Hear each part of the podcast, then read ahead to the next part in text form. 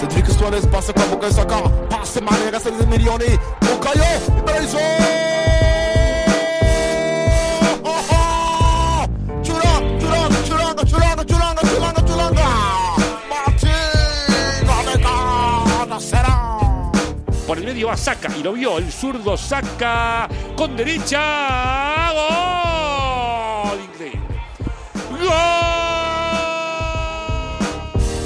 Bienvenidos amigos de Arsenal en América a un nuevo stream en Twitch, nuevo episodio de nuestro podcast también. Y acá estamos para hablar de lo que sucedió en la fecha número 36 de la Premier League, un campeonato que ya está llegando al final.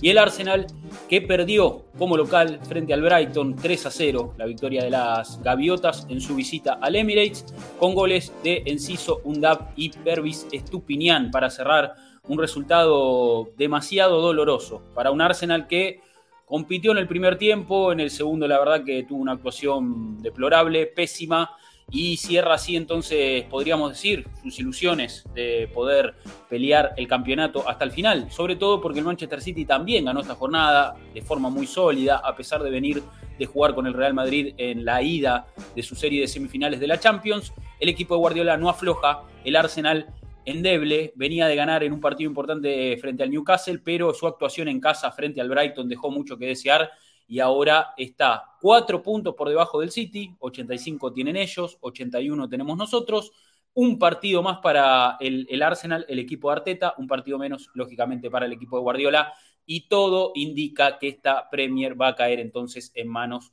del conjunto ciudadano. Mi nombre es Rodrigo Duben, la bienvenida a todos ustedes que van a ser parte de este episodio también con las preguntas, con los comentarios, con alguna reflexión, eh, algún mensaje de catarsis seguramente también, que dejaron en nuestra cuenta de Twitter, arroba arsenal-américa, ahí le damos la chance entonces para participar de este espacio, que no solo es un stream, como decimos, sino también un episodio del podcast que después va a estar en las diferentes plataformas. Le doy la bienvenida a quien me acompaña cada lunes, firme, poniendo la cara, Mati Tercich. Mati, bienvenido. Pon, ¿Todo bien? Sí, por, poniendo la cara, esa es la, la, la frase correcta. Eh, ¿Cómo estamos? Bueno, bastante destruido, ¿no? Un golpe de realidad duro el de ayer. Eh, sí. Más allá del, del, partido en particular, fue como un, el cachetazo final de este cierre de temporada que nos, que nos llevó a la realidad de que no estamos al nivel que necesitamos estar si queremos ganar la Premier League. Pudimos competir por ella el 90% de la temporada no estamos en condiciones de ganarla por distintos factores. Eh, creo que uno de los principales es que nuestros tres refuerzos más importantes de esta temporada, Gabriel Jesús, William Saliba y, y Sinchenko, se perdieron buena parte de la temporada. Y bueno, si sacás a los tres refuerzos del equipo que terminó quinto la temporada pasada, y vas a tener consecuencias. Y las consecuencias son que no dimos la talla en el cierre de la temporada, por más que Jesús haya estado de vuelta y por más que que Sinchenko también estuviera disponible buena parte de este cierre de la temporada. La ausencia de Saliba claramente fue de lo más determinante de, de, del año eh, y la sufrió todo el equipo, no la sufrió solo la defensa o el mediocampo, porque eh, creo que la baja de Bukayo Saka en los últimos partidos tiene que ver con eso, el, el nivel de Partey también, la baja un poquito de, de Benjamin White también, y listo, y ya te bajan tres o cuatro jugadores y tenés un, una serie de partidos como las que tuvimos, las consecuencias son un equipo tan bueno como el City te va a sacar la ventaja que necesita para salir campeón y bueno, y acá estamos, a ver si podemos buscarle un poquito de, de explicaciones a lo que viene sucediendo eh, y de todas maneras quiero aclarar también que, que, esto también me da esperanzas para la próxima temporada, sobre todo por cómo respondió el equipo esta temporada respecto de la decepción de la temporada pasada. Eh, así que bueno, es doloroso, complicado, estamos poniendo la cara, eh, hay que hacerse cargo, hay mucho, mucha cargada, obviamente, del resto del mundo del fútbol, de nuestros rivales directos, eh, hablan de, de, pecheo, hablan de, de, cómo puede ser, algunos pierden de vista que competimos contra un Estado-nación eh, que tiene, según el gasto que hacen a nivel sueldos, tienen 10 jugadores más que nosotros eh, que cobran lo, más, lo que cobra nuestro máximo ganador. O sea, Arsenal hoy tiene un jugador que gana 200 mil libras por semana. La plantilla del City tiene 10 jugadores más que eso. Eh, estamos compitiendo contra eso y eso no es por, menospreciar nuestro trabajo, pero bueno, es también saber dónde estamos parados. En otras ligas estaríamos primeros tranquilos, pero bueno, esto es la Premier, es lo que hay. Sí, sí, sí. Eh, a ver, una, una, campaña del Arsenal muy, muy buena, excepcional, eh, la verdad, estando puntero durante gran parte del campeonato, sumando gran cantidad de puntos, ganando en canchas donde el año pasado no ganaba, ganando partidos que el año pasado no ganaba. Eh, el equipo mostró un crecimiento muy, muy importante, pero como lógicamente vos decías, Mati, puede que no te alcance ante un super equipo, un, Manchester City que, bueno, ha dominado la Premier League en, los últimos seis años. Ponerle el primer año de Guardiola, si, si, si querés, no, no fue para nada bueno pero de hecho no, gana títulos, termina medio ahí eh, eh, en, una posición quizás no tan, no tan cómoda, no peleó el título, ni mucho menos, pero después, bueno, a partir de ahí empezó a construir lo que, lo que es ahora, ¿no? Y cada vez eh, dando pasos hacia adelante y, hoy Arsenal... estando en una posición mucho mejor en la que estaba, pero lógicamente no te alcanza ante, ante, ante un equipo que, como decimos, se desarrolla año tras año y siempre pierde por márgenes muy mínimos. O sea, cuando Liverpool le arrebató el título a este City fue por nada. Eh, cuando el City queda eliminado en alguna instancia de Champions fue por, por también, por, por márgenes, por, por detalles. Y la verdad que, bueno, eh, estábamos muy ilusionados, hicimos bien también en ilusionarnos, el equipo nos dio motivos para creer que era posible, o sea, no, no, no estamos, eh, no, no, no, es que que íbamos a ser campeones por, por, por, por, no sé, por, porque nos comimos eh, un, algo que no era, porque pensamos que, el equipo estaba para algo que no, que no estaba. O sea, el equipo tenía argumentos futbolísticos, tenía, eh, eh, la verdad, el potencial para, pelear la, liga hasta el final, para poder intentar ser campeón, arrebatar el título al City. Pero después, bueno, hay, hay cosas que van sucediendo en el camino, hay, hay resultados, hay bajas, y hay cosas que, de las que hay que saber reponerse también. Eh, mm. Y este equipo es un equipo muy joven, el entrenador es un entrenador muy joven.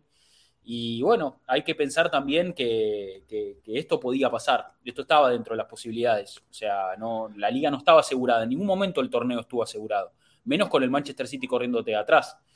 Entonces la realidad es que eh, si en algún momento pensamos que la liga estaba ganada, es un error. Si, y los que piensan que Arsenal pecheó también. Me parece que el equipo nunca tuvo el título asegurado, eh, menos en una liga tan pareja como esta Premier. Que, lo que decimos siempre, en algún momento pensamos que era una temporada eh, en, la que, en la que estaba todo dado para, poder ganar porque, porque había muchos equipos en nivel bajo y después nos dimos cuenta que era todo lo contrario, era una liga en donde cualquiera le gana a cualquiera, donde muchos crecieron eh, y rivales que, que quizás empezaron en mal momento, terminaron despertándose también. Entonces, al principio Arsenal sacó una muy buena diferencia de puntos. De hecho, esa, esa primera mitad de la temporada, las primeras 19 fechas, el Arsenal hace el mejor arranque de su historia.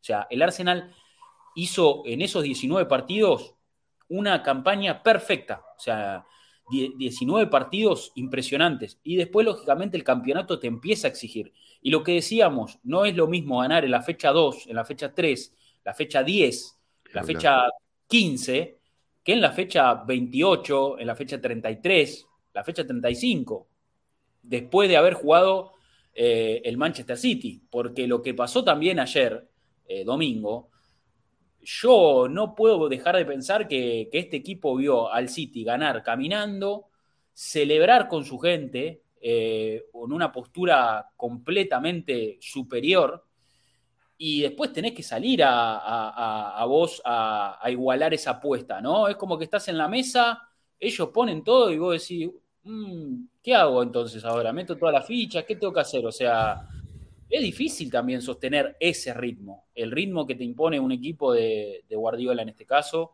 Sí, y, Bueno, eh, termina pasando. Saben que eso lo hicimos buena parte de la temporada.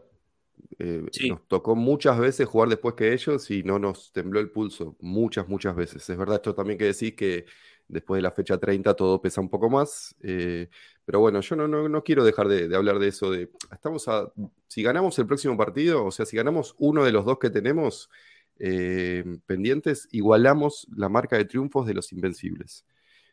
Como para dar un poco de contexto, ¿no? Digo, está bien que quedaríamos con menos puntos, si no me equivoco. Los Invencibles, ¿con cuánto terminaron?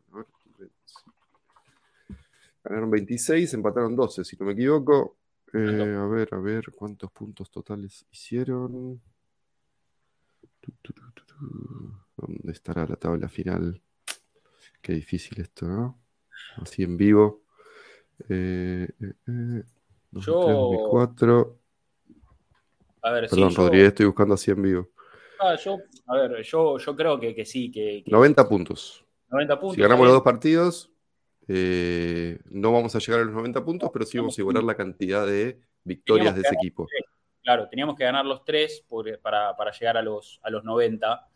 Eh, que hubiera sido una linda marca. Eh, pero bueno, a ver, hacer, hacer 90 o hacer en, esta posición, ¿no? ¿no? Si estuviéramos arriba, lógicamente te cambia el panorama, pero en esta posición donde ya el City tiene todo, todo, No, ya no tiene sentido. No, pero es para contextualizar, es como para que tengamos presente, digo, también lo hablamos en su momento cuando estaba todo bien y decíamos hay que disfrutar, hay que disfrutar. Yo no me olvido de esos meses, ¿eh? yo no me olvido de septiembre, octubre, no me olvido de enero y febrero que la pasamos muy bien, en marzo también. Eh, noviembre fue un buen mes también. Digo, en general fue una buena temporada, una temporada que disfrutamos. Eh, mm. sé que suena a premio consuelo esto, pero eh, insisto con lo que decía al principio. recuerden que la temporada pasada, sobre el final, esos empates y esas derrotas con Newcastle, con Tottenham, con Soton, el mal, resultado contra Crystal Palace también, nos costó, nos costó la, la, clasificación a Champions, que era el objetivo final, y creo que el patrón se repitió esta temporada en una forma similar. Digo, nos quedamos sin nafta por una cuestión de profundidad de plantel en las dos circunstancias. El tema es que compitiendo por distintas cosas.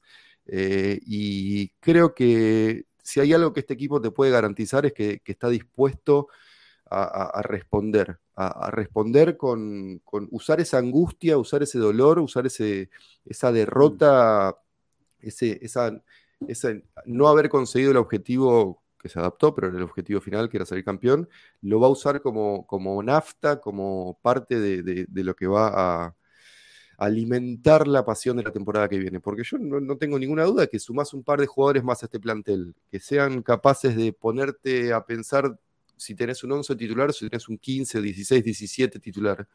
Cambian mucho las cosas. Eh, con la experiencia también del técnico de lo que es pelear una Premier, que eso no podemos dejar de hablar, que también es un factor. Digo, es, Sé que suena justificaciones, sé que suena tratar de buscar explicaciones donde no las hay y tal vez es parte del proceso que tenemos que pasar todos los hinchas, que es cuando perdés una posibilidad después de una competencia tan larga como es la Premier.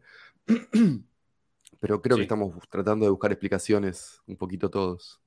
Sí, sí, sí. A ver, eh, eh, es, una mañana complicada, ¿no? Me parece que, después del partido de ayer, donde, eh, a ver, eh, hay, lógicamente para, ir charlando, lo vamos a ir llevando eh, como hacemos siempre, pero, pero bueno, sí, hay que, hay que tratar de, encontrar argumentos en un momento donde, donde bueno, eh, ya las explicaciones no, alcanzan, me parece, ¿no? Y, es difícil también saber exactamente dónde está el, problema o, en dónde termina Arsenal sucumbiendo, ¿no? Ante, ante ante el Manchester City o, dejando atrás eh, la ilusión de poder ser campeón, porque también puede que sea un, y, lo más probable es que sea una mezcla de varios factores. No, no, no, no, no me parece que tenga que ver con algo exclusivamente o con esta derrota o con la derrota ante. Porque muchos también te dicen, mira, para mí perdimos la liga en el partido ante West Ham, para mí perdimos la liga cuando empatamos en Anfield, para mí perdimos la liga eh, cuando no le ganamos de local a eh, Newcastle, cuando, viste, o sea... Cuando Everton los ganó, sí. Eh, eh, o perdiste en Wilson Park. Y sí, si vas para atrás tenés muchos momentos en los que el equipo podría haber hecho las cosas mejor o peor, o, hubo un fallo arbitral que te perjudicó y que te impidió sumar más puntos. Hay, hay, lógicamente, pero yo creo que este campeonato debería ser tomado también como un todo y hay que hacer también el balance eh, con las cosas positivas dentro de la bolsa también, ¿no? No podemos eh, mirar eh, hacia atrás solamente para lamentarnos de lo que hubiera, o sea, de lo que hubiera sido si sumábamos un punto acá o allá. me parece que, en definitiva es el campeonato que es, es la cantidad de puntos que, sumamos y es un campañón. O sea, este, este campeonato del Arsenal es un campañón total. Entonces, yo creo que sobre todo los que estamos acá en este espacio, Mati, eh, y, lo que la gente que forma parte de la comunidad, eh, entiende realmente cuál fue el proceso y, qué matices tiene, ¿me entendés? Porque el que lo vio de afuera y el que vio puntero al, Arsenal todo el campeonato, y ahora en las últimas fechas lo ve bajar una posición, te dice, no, estos, estos pechearon. Y, el que mira solamente el resultado fecha a fecha, y sí, lógicamente que, va a tener una, una, impresión muy sesgada de lo que pasó. Eh, ahí hubo que seguir la campaña de este equipo palmo a palmo para darse cuenta cuál fue un poco el proceso y saber que, esto, en definitiva, es algo muy natural. O sea, este Arsenal joven, eh, con, un plantel corto, al que, como vos decís, le faltaron jugadores clave en muchos partidos, que tuvo muchas lesiones, eh, que fue perjudicado por los árbitros en algún partido, como también fueron perjudicados otros equipos. Eh, e, e, es, me parece que totalmente lógico lo que está pasando. O sea, yo creo que absolutamente lógico. O sea, no, no, no me parece que, sea algo, o sea, no, me parece que el Arsenal haya perdido eh, una oportunidad de, ganar el título de la liga, sino que eh, es una temporada en la que las cosas se desarrollaron de una manera muy lógica. Un Manchester City que también comenzó mal y que ahora está mejor que nunca en el momento más importante de la temporada, justamente. Mm. Y nosotros quizás la inversa hicimos, ¿me entendés? Claro. Arrancamos, como te digo, haciendo una primera mitad descomunal, histórica para el club, para la Premier, para todo, y después te vas quedando un poco sin nafta, pero, de, o sea, de forma natural. ¿Por qué? Porque se te caen jugadores, porque eh, eh, mentalmente tenés, que soportar ese nivel de exigencia. Entonces, eh, y qué sé yo, yo, veo que todo lo que está sucediendo tiene lógica. Después, obviamente, nos duele muchísimo, muchísimo, pero para mí no está pasando nada extraño. ¿eh? No, yo no veo. si, si vas a revisar, Rodri, y el resto de las ligas importantes de Europa, en España estarías eh, mano a mano con el Barça, tipo a un punto más o menos, si haces la equivalencia de partidos. En Italia serías campeón. En Alemania irías primero por bastantes puntos. En Francia estarías también primero. Eh, y en Portugal un poquito estarías segundo. Pero bueno, digo, si, si, si trasladás nuestra temporada a cualquier otra liga que no sea contra este rival, insistimos, para mí es el mejor equipo en los últimos 30 años en Inglaterra, más allá de quizás le compita el, que ganó el triplete de Ferguson, allá por el, United de Ferguson del 99, que ganó las tres, eh, o el United que ganó la Champions en 2008. ¿2008 fue? Sí, con Tevez, Rooney, Ronaldo. Em, pero para mí este, por la consistencia, digo, eh, y por las variantes y por el fútbol de Guardiola es el mejor equipo desde que la, liga inglesa se llama Premier League, que son los últimos 30 años, y estamos compitiendo contra eso. Y si trasladamos nuestra temporada a cualquier otra gran liga del continente europeo, estaríamos primeros o peleando a un punto del, primero, llegando hasta el final con, con, el que esté ahí peleando con nosotros. Digo, hay que, siempre hay que contextualizar por más que hay responsabilidad propia, y eso no lo podemos negar, eh, hay errores del entrenador, hay fallos arbitrales que nos perjudicaron, no nos podemos olvidar del el árbitro que se olvidó de marcar las líneas contra Brentford y nos costó dos puntos, esos dos mm. puntos hoy nos pondrían en 83, y quién te dice cómo sería la cosa, pero bueno, tampoco puedes hacerte mala sangre con eso porque, eh, como decís vos, a otros clubes también los perjudicaron. Eh, no sé, es muy difícil sacar conclusiones así en caliente, porque para mí es en caliente esto todavía. Sí, sí, em, pasó un día, sí tengo esperanzas, sí tengo esperanzas y insisto con esto. Eh, tal vez es una forma de, lidiar con, el dolor, eh, pensar en la próxima temporada y en los posibles refuerzos, no sé, me imagino, si, a este mediocampo le sumas un Declan Rice y un Moisés Caicedo, que sería una locura, o si sumás otro, un Kibior derecho para ser el suplente de Saliva, o si mm. sumás eh, un Rice y un Mason Mount y Smith Rowe levanta, ya estás hablando de otro equipo, ya estás hablando de 16 jugadores en los que puedes confiar y te cambia completamente la dinámica, completamente. Yo me acuerdo en, los años, en los buenos años de Wenger, eh, eh, una vez mudados al Emirates, cuando estábamos en Champions y peleábamos por Premier y qué sé yo, mm. uno no sabía el 11 inicial, ni en un partido de Champions, ni en un partido de Premier. Tal vez había dos cambios inexplicables porque no es que había un lesionado o un suspendido, y tiene sentido porque así se maneja la doble competencia de, este nivel. Y Arsenal no está en condiciones de eso y necesitamos eso. Y eso se construye, no se puede hacer de un día para el otro. Preguntarle a Chelsea, sino lo que es tener un plantel de 30 buenos jugadores que armado así a tontas y a locas. Por eso no, es un proceso que hay que ir construyendo. Y, ahora es Arteta tiene que sumar a dos o tres jugadores más que sean de su confianza. Eh, hay que ver si se va Tierney, hay muchos rumores de que se vaya Shaka, dudo que se vaya porque sería su primer año en Champions desde que llegó a Arsenal y él lo dijo, trabajó mucho para esto desde que está acá, me sorprendería si se va, sí, eh, sí, pero bueno, veremos. Pero si sumas dos o tres jugadores más, ya estás hablando de otro equipo y otro plantel y otras condiciones y la experiencia y el dolor son una nafta que no, no tienen muchas eh, equivalencias. ¿no? Duele, el dolor es así, digo, duele. No lo podemos negar, no lo vamos a negar. Eh, nos hubiera gustado que el desenlace hubiera sido otro. Pero bueno, es fútbol esto, es alta competencia, gana uno solo. Sí, sí, sí. Duele, duele porque también, como decimos, viste, uno eh, le pone tantas expectativas y, disfruta, disfruta, ¿no? La verdad que, Pero te habrán la gente que te quiere, tus compañeros del laburo, Rodri, todo el año preguntándote por Arsenal, es como, nunca me había pasado esto. Ahí llego al trabajo y me empiezan a preguntar por el equipo, nunca me había pasado. Bueno, eso también te pone una carga cuando las cosas no salen bien, porque ahora me van a preguntar qué pasó y tengo que explicar. Claro, ahora hay explicaciones, sí, sí, o te tenés que bancar el que, el que no, durante todo el campeonato no te mandó ningún mensaje y ahora te manda, viste, el, ¿qué pasó? ¿Y, qué pasó cuando estábamos punteros? No, no me mandaste nada. ¿Qué pasó? Claro. Eh, casi pelean el descenso. Creo que sabemos de quién estamos hablando. Sí, sí, sí, sí. Saludo para eh, Así que, pero bueno, acá estamos, viéndole un poco la cara al lunes, a este stream, a este espacio, para charlar un poquito también de todo lo que sucedió. Como siempre, empezando con eh, el análisis pertinente de esta jornada de la Premier League, para darle un poco de contexto a lo que es esta fecha número 35 de, la liga inglesa que, bueno, va llegando a, su fin, Mati. Quedan solamente, a nosotros nos quedan dos partidos y eh, al City le quedan tres. Eh, fecha 36, perdón, de la Premier, y al Arsenal le quedan dos partidos y al City le queda entonces tres porque adeudan uno. Eh, y esto que entonces eh, comenzó el día sábado con varios encuentros, como por ejemplo la victoria de Aston Villa frente al Tottenham, empató Newcastle. En por lo menos nos dio una alegría por ahí el, Tottenham, ¿no? Sí, sí, sí, sí, sí, sí.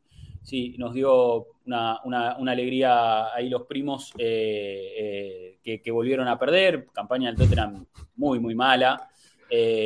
bueno, de todo, ¿eh? Sí, sí tan complicado. Aston Villa la misma cantidad de puntos, solo están, y, el Brentford ahí, gana los dos, ojo, ojo. Mm. Sí, sí, sí, sí. Eh, están tan complicados. Eh, aparte, asoman los de atrás, vienen, vienen subiendo. Brighton ahora lo superó con, la victoria de ayer, tiene partidos menos. Brighton tiene varios partidos menos. Eh, tiene que jugar cuatro partidos todavía para completar su temporada, lo que, lo que le daría 12 puntos más, ¿no? En caso de triunfos. Eh, igual tienen que jugar contra el City también, ¿no? Está dentro de, sus rivales. Eh, pero bueno, empate de Newcastle en su visita a, Elan Road también. Eh, la victoria del United con un gol de Alejandro Garnacho sobre el final del partido, que volvió a, jugar después de, su lesión y no, vino a jugar el Mundial Sub-20 con Argentina. victoria 2 a 0 entonces para, para el United. Y bueno, ya pasando al día domingo, yo el día, el día sábado en la Premier, eh, a mí me tocó ver a Chelsea a la mañana, el empate 2-2 con Nottingham Forest. Está matado Chelsea, está matado. No existe, no existe. Ahí recién apareció uno en el chat diciendo, no sé, cosas sin sentido. Eh, la, realidad es que me tocó por, viste, nos dividimos en la jornada laboral, los partidos, porque juegan todos al mismo tiempo.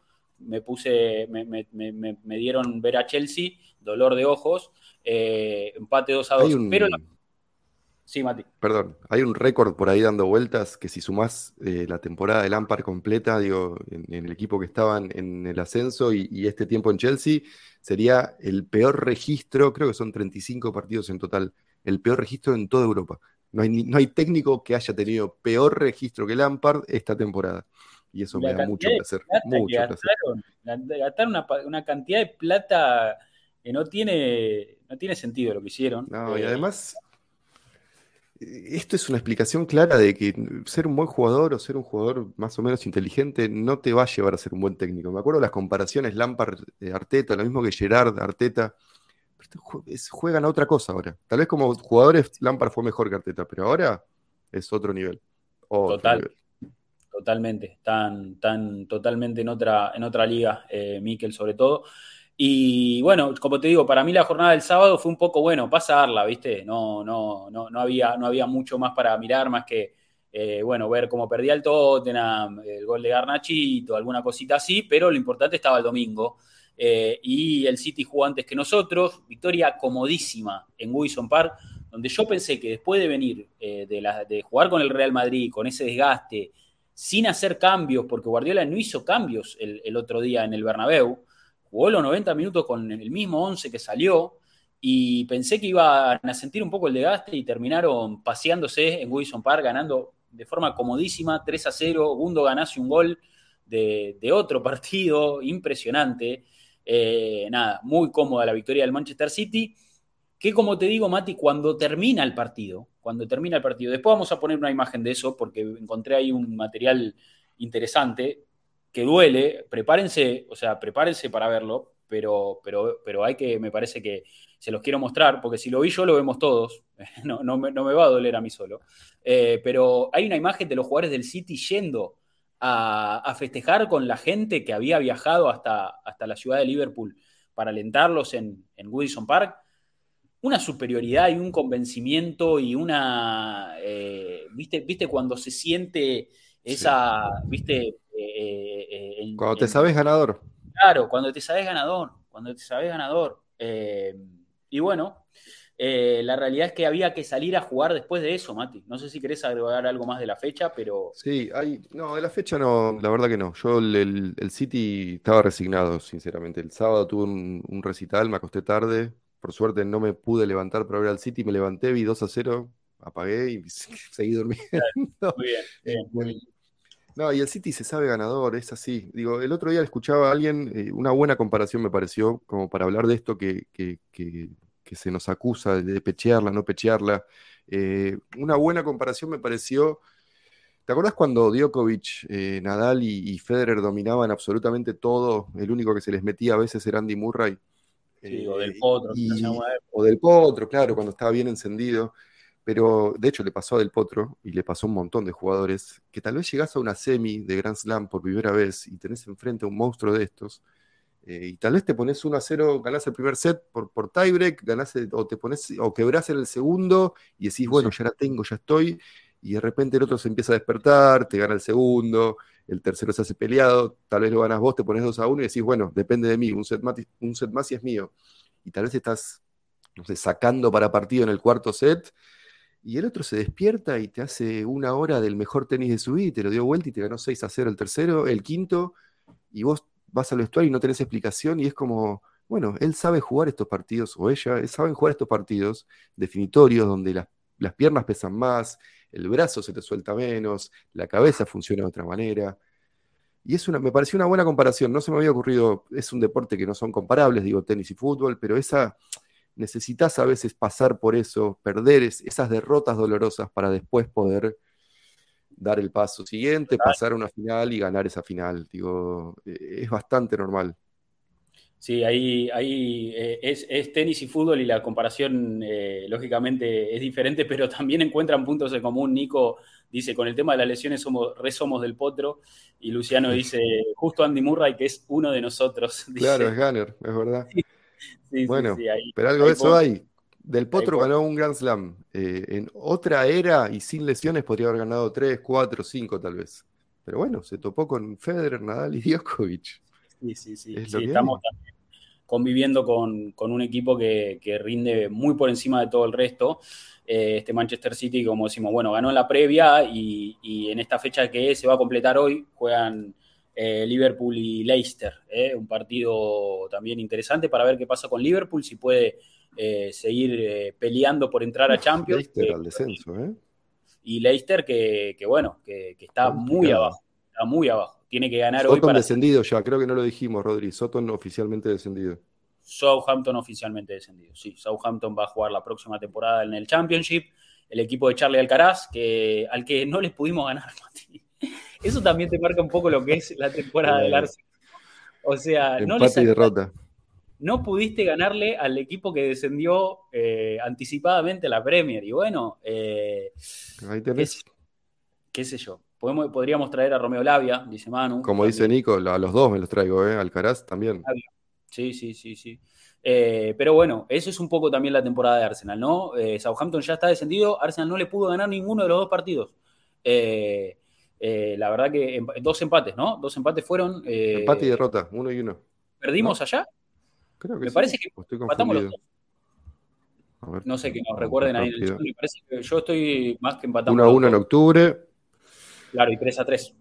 Sí, y 3 a 3 acá. Exacto, dos empates.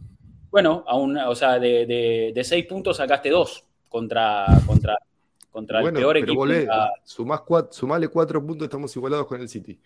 Sumás esos 4 puntos que nos sacó Soto, estaríamos iguales con el City, un partido más, bueno, pero digo, es ahí, es ahí, es eso, es un partido más que ganás, es un empate o dos empates que, no, que, los convertís en, victorias, es eso. Es tan chiquito como eso. Exacto, son márgenes menores que como decimos, si mirás atrás y vas a encontrar muchos momentos en los que decís, acá deberíamos, acá esto, no ganamos acá, no ganamos allá. Se, Puede, o sea, se puede hacer ese, ese recorrido, pero me parece que no sé si vale la pena, porque en definitiva, como te digo, Mati, la temporada es un todo, con todo lo bueno también. O sea, y me parece que. Es lo que. Pero es lo que. Los, los desempates de la temporada pasada, que esta convertimos en triunfos, nos llevaron a donde están. ¿Quién te dice? Los, los empates de esta temporada, las derrotas de esta temporada que transformemos en un resultado mejor, nos pueden llevar a volver a pelear por la Premier y, estar un poquito más cómodos arriba. Es eso, es una evolución. Hay que evolucionar este equipo. Hay un par de pasos más hacia adelante. Total, total. Eh, y bueno, para hablar entonces también de, nuestra actuación en esta fecha, eh, un Arsenal que, bueno, que, salía a jugar frente a Brighton después de una gran victoria en Sunshine Park. Parecía revitalizado el equipo, parecía mm. que, había eh, vuelto a la, senda triunfal, vuelto a su mejor versión, porque la verdad que la victoria frente a, a, Newcastle había sido importantísima, Mati, desde lo actitudinal, el equipo mostrando muchísimo carácter, eh, jugando un muy buen partido desde lo futbolístico también. O sea, un Arsenal que eh, había encontrado finalmente eh, las piezas para reacomodar el funcionamiento con Kivior, con Jorginho. de hecho, bueno, Arteta repite equipo, me parece, ¿no? En, este, en este partido. Esta era la formación del Arsenal para enfrentar a Newcastle con lógicamente Kivior todavía en el 11, Jorginho ocupando ese lugar que parte y dejó por rendimiento, y arriba eh, el tridente de memoria, ¿no? con Saca, eh, Gabriel Jesús y Gaby Martinelli, para comenzar un partido ante, ante el Brighton, eh, que bueno, sabíamos que es un equipo el de De Servi muy serio, Arteta en la previa también habló con la televisión, con, la transmisión de Sky, que, es un poco la, la oficial, y, terminó diciendo un poco, eh, es va a ser un partido complicado, ellos dominan muchos aspectos del juego, eh, la, realidad es que no, no se desestimaba un Brighton, por más que ellos también venían, Mati, de, perder en la previa 5 a 1 contra Everton como local, en un partido malísimo para Brighton. Eh, ellos en la previa habían jugado un partido pésimo. y bueno, estaba un poco Quizás también. el partido más raro de toda la temporada, ¿no? Ese 5 a 1. Sí, sí, quizás el, resultado menos predecible de, mm, toda, esa es la palabra, campaña. Sí. Sí, sí. sí, Por un lado, bueno, yo no quiero echarle la culpa de nada al árbitro, pero me parece que al minuto ya se le había ido el partido de las manos. Para mí es un nuevo récord. Eh, podría haber tendría que haber sido amonestado Martinelli, después viene Caicedo y lo lesiona, tampoco amarilla. En cinco minutos, esto para mí es un récord, se le fue el partido de las manos, porque permitió un par de patadas que después no sabía cómo manejar.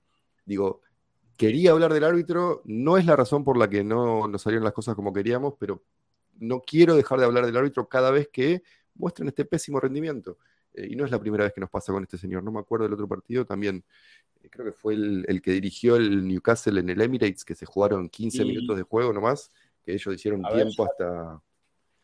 Eh, pero bueno, eso por un lado. Arbitraje pésimo, no es novedad, pero no quiero dejarlo de marcar. Son tan malos que en un momento cobraron offside de un lateral. O sea, a ese nivel estamos hablando. Y después nos quejamos del fútbol argentino. Em, por otro, Brighton es un equipazo. Eh, juegan como nadie más en esta liga.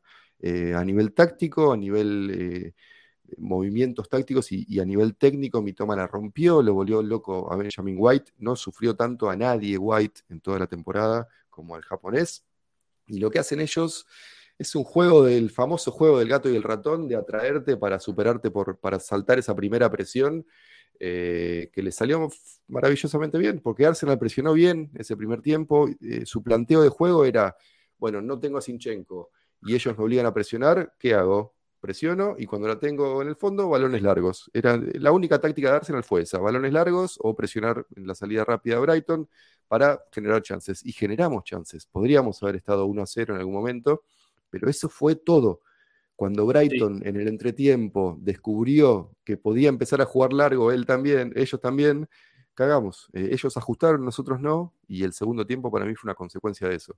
Un equipo desmoralizado que se quedó con el mismo plan del primer tiempo cuando su, rival ajustó tácticamente eh, y nos despedazaron. La verdad es esa. Nos despedazó un buen equipo, un equipo que muy, muy, muy sólido, con, eh, que es un equipo de verdad, no es un conjunto de individualidades. Chelsea debería aprender de esto. Un montón de equipos en la Premier deberían aprender de lo que es armar un equipo con identidad, con una forma de pensar que, la mantiene aún después de una derrota contundente contra un rival inesperado como Everton. No, me parece que estamos frente a un señor equipo y ojalá se mantenga por encima de Tottenham por un lado y que tengan el premio de Europa, de Europa League, tal vez Champions, la que viene, porque además los van a canibalizar. Un par de estos buenos jugadores se van a ir, no sé si todos, pero un par de estos buenos jugadores se van a ir. A mí me gustó el 9 de ellos, el, irlandés Ferguson. Ferguson es un Toma, Caicedo, Alexis. Sí, es muy acaban de renovar a Ferguson y tienen, como vos decís, Mati, un, un, equipo muy interesante de, jugadores. Eh, a ver, quizás no tienen grandes estrellas. Eh, bueno, Alexis McAllister es campeón del mundo, eh, pero, pero no es. pero se hizo estrella ahí. Exacto, se hizo estrella jugando en, Brighton, justamente. Te iba a decir, no, no es que llegó pagado 100 palos como Enzo al Chelsea o, o no sé, o o llegó con las Luis Díaz a Liverpool. Al City, claro, viste, eh, terminó llegando a Brighton como, como dando su salto a Europa para empezar a hacer sus primeras armas y se hizo dueño de este equipo, se hizo un, jugador vital para, este esquema y tienen, yo creo que eh, tienen un equipo muy solidario, muy predispuesto, muy, viste, que eh, en el colectivo, ¿no? En, lo que es ese conjunto, eh, funcionan bárbaro y, tienen jugadores interesantísimos, varios latinos, ¿no? Eh, Julio Enciso, Estupiniani Caicedo, McAllister, y todos juegan para todos, todos juegan para todos. Y, el central del zurdo, a Debo le encantó, yo no me acuerdo el nombre, pero le encantó. Sí, sí. Joffrey, creo, Godfrey, Joffrey, algo así. Godfrey, ¿no? Godfrey. no, Dan y Colwill, Colwill. Ese. Colwyn, el 6. Eh, el 6, exacto. Eh, a ver, tienen, tienen un muy buen equipo. Coincido con esto que vos que decías. Primer tiempo fue medio una batalla táctica, ¿viste? Medio, eh, lógicamente, cada uno jugando a su libreto, pero también muy atento al rival. Arsenal presionando bien, generando alguna chance, también un poquito sufriendo atrás. Bastante parejo el desarrollo en esa primera etapa. después, la verdad que, como vos decís, un segundo tiempo en el que eh, no, no pudimos ajustar y ellos hicieron, hicieron ajustes necesarios. Caicedo pasó a jugar un poquito más volcado, como en una especie de, mix entre lateral y, volante invertido, y, ahí empezaron ellos a corregir, sí, a corregir mucho y a, dominar, a dominar el, desarrollo, ¿no? A ser el que imponían, empezaron a imponer condiciones en el Emirates. Y Arsenal, en ese sentido, dejó mucho que desear, porque el equipo mostró una apatía y una, y un, ¿viste? una, una, displicencia quizás también en algunos momentos que, te sorprende, te sorprende, te sorprende porque... Exacto, te ves, te ves superado. Eh, a ver, no, no, no hay que desestimar lógicamente a Brighton, pero Arsenal tiene para, para, para poder, ¿me entendés?, eh, superar y, ser, ¿me entendés?, el equipo que imponga las condiciones de local. Eh, a ver, es, este, era, era, tenía que ser esa la postura. Eh, claramente. Y ellos, como decimos, venían de una derrota dura, no es que estaban con la confianza por el cielo, digo, y nosotros veníamos de un triunfo bueno, digo, y así todo, eh, yo me anoté, hasta, hasta el minuto 40 Arsenal se jugó, como quería Arsenal. Esto que hablábamos antes, de la presión, de jugar largo, de no permitirles a ellos eh, que, nos, que nos saltaran esa primera presión. Estábamos bien en ese sentido. Bien Jesús, bien Odegar, bien Saca defensivamente, la rompió. Trozar quizás cuando entró ahí empezamos a perder un poco por la izquierda, pero bueno, Tierney compensaba un poco también. Pero como decíamos, eh, ellos ajustaron, ajustaron en el segundo tiempo y no encontramos respuesta y esto es un poco preocupante y Arteta lo dijo después del partido, que le preocupó, que no, no, no estaba conforme con cómo el equipo había respondido en ese segundo tiempo. Eh, quizás de vuelta, no es por buscar siempre la misma excusa, pero es una marca de la inexperiencia. Cuando uno está empezando a pelear por las cosas, las derrotas duelen mucho más y a este equipo eh, quizás se, se, sintió que se le escapó la Premier en, en ese segundo tiempo y bajó la cabeza y no le pudo encontrar la vuelta. Em, no sé, sinceramente es lo que hablábamos antes, no, no tengo... Hay cosas para las que no tengo explicación todavía eh, y no sé si alguna vez las tendré. Eh, y así estamos. este es el deporte de alto rendimiento, no hay explicación para todo también. No, a ver, yo, yo creo que, que hay, es un Arsenal que, que bueno, que, que tiene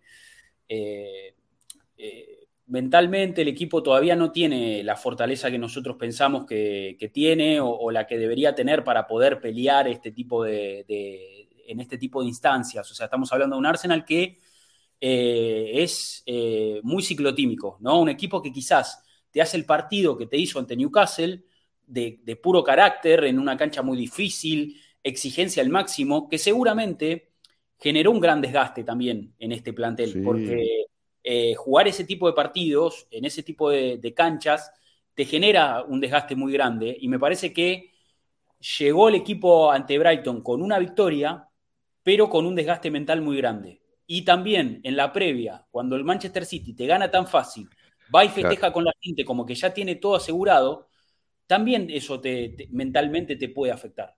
Entonces me parece que salís a jugar el partido ante un equipo que no te iba a regalar nada, porque este Brighton venía de comerse 5 ante Everton, pero iba a ser un partidazo seguro en el Emirates, o iba por lo menos a intentar salir a, aprovechar que el terreno del partido y el desarrollo le iba a dar facilidades para poder tratar de imponer su juego, porque Arsenal te da esa facilidad también. No se le iba a ensuciar el partido a Brighton, y si Brighton tenía la actitud correcta, le iba a pelear al Arsenal. Entonces, ese primer tiempo nos demostró que ellos iban a jugar, que no iban a regalar nada. Y Arsenal hizo un primer tiempo correcto, hizo un primer tiempo competitivo, hizo un primer tiempo en el que lógicamente que había mucho para mejorar, porque como vos decís, el equipo a veces quedaba muy descompensado, Ben la pasó muy mal con mi toma, ellos tuvieron alguna contrachance, eh, saltando líneas, pero nosotros tuvimos las nuestras también, ¿eh? Y a pesar de la lesión de Martinelli, de Trozar, bueno, más o menos lo fuiste llevando. Ahora, el segundo tiempo arranca a los cinco minutos con el gol de Enciso, y ahí te, el equipo se hunde, se hunde, pero se hunde a nivel Claro, termina desplomado mentalmente. Emocionalmente el equipo se hunde, se hunde a un nivel que terminas quedando expuesto así, poniendo la cara para el cachetazo y listo. Te comiste tres en, un ratito y, bueno, terminás, este, eh, la verdad que muy superado. Porque Arsenal, ya los últimos minutos y sobre el final del partido, eh, ellos nos dominaron en todas las áreas, nos pasaron por arriba. Sí, Podemos hablar, si querés, del faula a Kivior en el, primer gol. Eh, es un, tema que también, de vuelta, la misma excusa de siempre. Quizás un defensor de 26, 27 años no se queda tirado en el piso agarrándose el talón. Eh, aunque sea juega en una pata. Me imagino, sé lo que puede llegar. Nunca me hicieron eso, tapones al, talón de Aquiles, nunca. Eh, pero sí me han pegado patadas y sé lo que duele mucho, pero no es inmovilizante podrías haber puesto de pie, como para aunque sea hacer bulto en el medio del área. Pero insisto, es joven, Kivior, no le quiero caer a él de ninguna manera porque además entró muy bien en los últimos partidos. Pero tal vez era responsabilidad del VAR corregir esto, no sé. Eh, a ver, a ver, eh, está un poco también la discusión si fue falta o no. Eh, claro, para mí es falta sin duda. Si eso pasa al revés, es, es, penal, es penal. Si Kivior le hace eso a un delantero sin pelota, te cobran penal. Yo, la traslado a, que.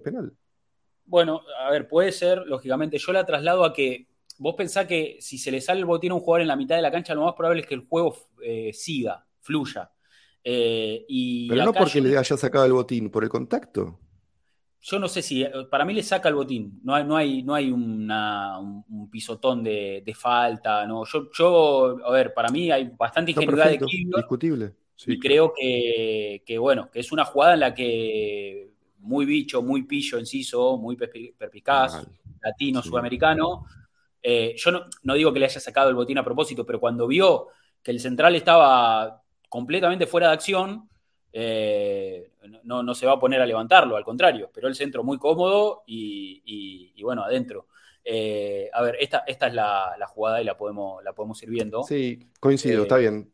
opción puede ser un 50-50 tal vez. Yo voy también al, más general. Yo dejé de hacer la tabla del bar hace tres o cuatro fechas. Me, cansé de, pero en ese momento, en la fecha 31, creo que íbamos 26 en contra y 13 a favor.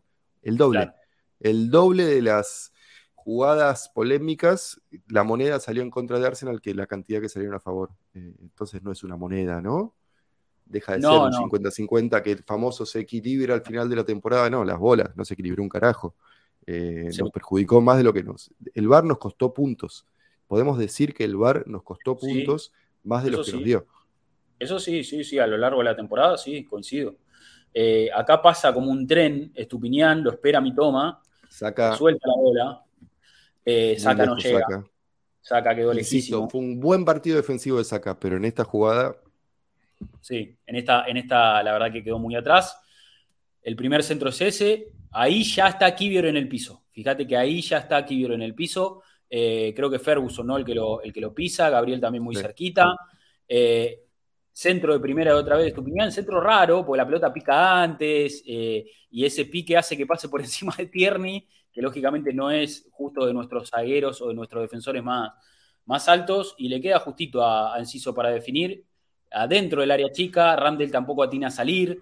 Eh, o sea, es floja la respuesta en general de todos. No le vamos a caer solo también a Kivior, porque quedó tirado en el... A ver, para, para, un poco para que se entienda, eh, yo creo que, como te digo, es, e, e, es, muy floja la respuesta en general de todos, porque Yaka no llega con Estupiñán. Tierney queda mirando cómo le pasa la bola por encima. Ramdel queda parado en la raya y no sale a cortar el, centro. Kivior ya lógicamente estaba fuera de acción tirado en el piso. Bueno, eh, ninguno termina, digamos, de intervenir en una acción en la que termina siendo el primer gol de, Brighton. Y ahí yo creo que... Era un partido de primer gol. Perdón, Rodri. No, no, decime, decime que era un partido de primer gol gana casi, porque de hecho fue eso. Total, eso coincido completamente. Era un partido del que hacía el primer gol, eh, era el que iba un poco a, inclinar la cancha para, su lado. Eh, y ahí yo creo que, bueno, Brighton empieza también a crecer porque es un equipo que, la realidad es que eh, tiene, tiene argumentos futbolísticos. Y ese primer gol en el Emirates le dio mucho ímpetu. Y a nosotros todo lo contrario, nos terminó de matar. Nos terminó de matar. Nos desinfló, nos desinfló mal y empezaron a jugar como se quería ellos. El gol tempranero, ¿cuándo fue? Lo tengo anotado acá. Gol de. ¿Dónde sí, a los cinco del segundo tiempo. Sí, cinco del segundo tiempo. Eh, y ahí inmediatamente hizo dos cambios. Sacó a Yaka y lo sacó a Jorginho. Parte y Nelson adentro. Nelson entró bien, parte y sigue jugando para el, para el Diablo. Em, y después hizo otro cambio más. Nelson entró bien, pero insisto con esto, está buscando su próximo contrato, no nos confundamos. Eh, no sé si es el jugador indicado para, para darnos profundidad en ataque para la próxima temporada. Eh, pero bueno, eso será un tema para más adelante. Em, sí, la verdad, dominio total de Brighton a partir de ese, momento.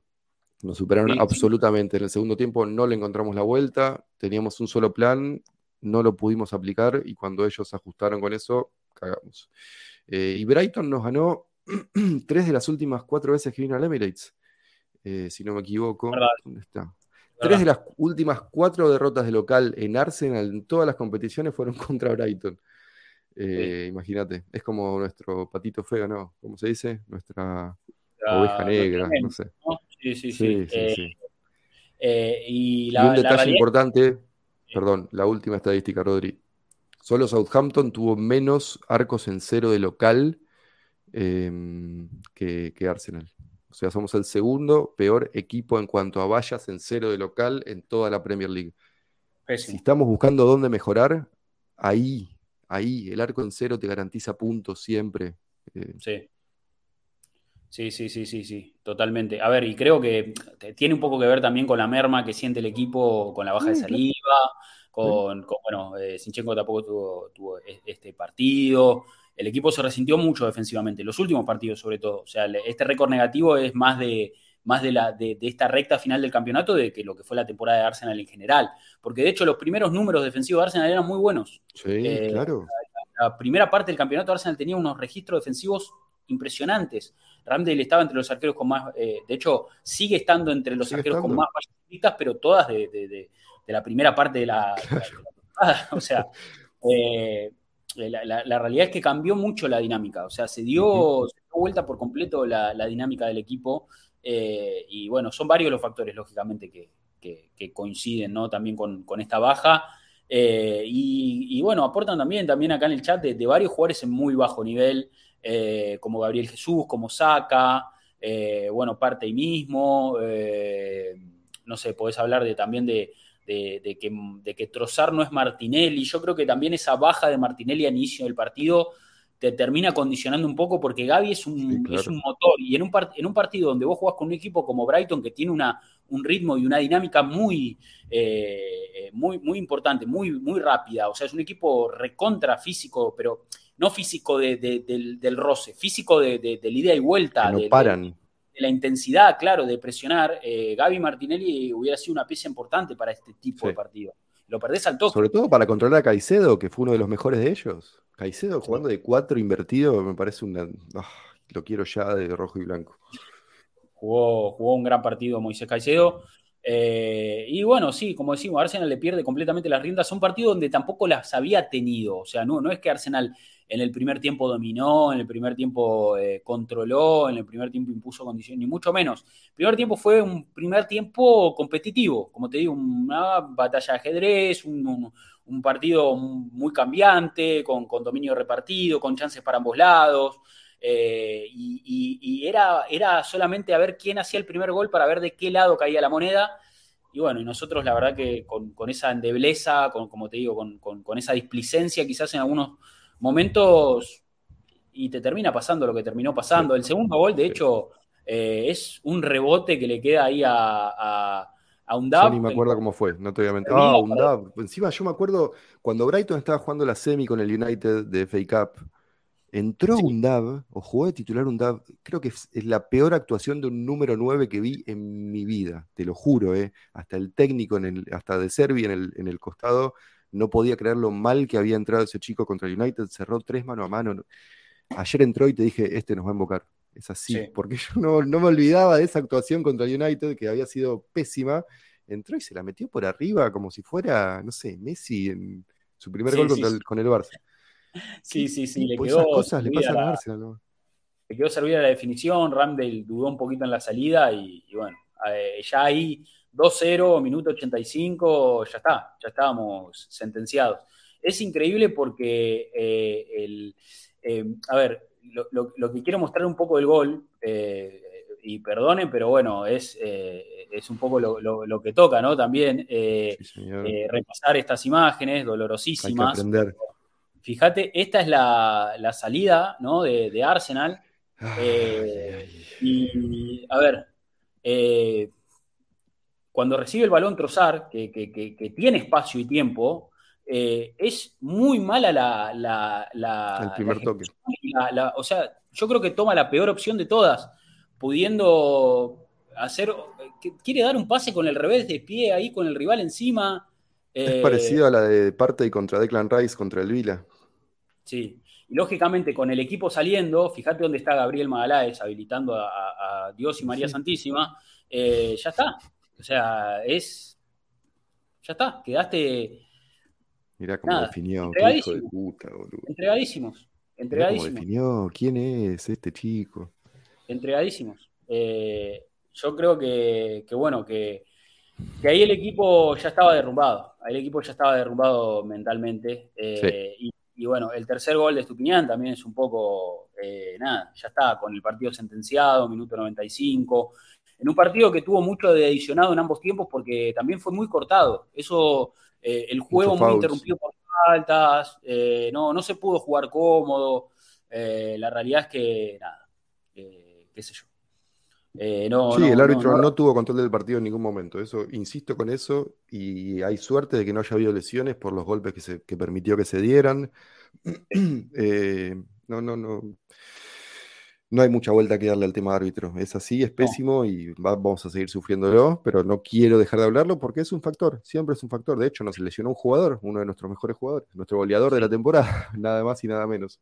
Em, sí, sí, sí, sí. sí, tema aparte y que están acá hablando mucho en el chat, eh, yo creo que es un buen ejemplo, nos sirve muchísimo para entender lo que implica tener un plantel amplio. Porque si una de tus figuras baja el nivel, necesitas a alguien como Jorginho que entró, ayer fue uno de los mejores nuestros, si no el mejor, eh, que entró muy bien para reemplazarlo. Y no es hablar de que parte debería retirarse y es un exjugador, o deberíamos venderlo, o deberíamos eh, echarlo del club. No, perdió el puesto y listo. Y está bien, debería pasar eso en un plantel competitivo. Nadie tiene que tener su, su lugar asegurado, porque eso también te da cierto nivel de complacencia que tal vez bajas tu nivel sin darte cuenta.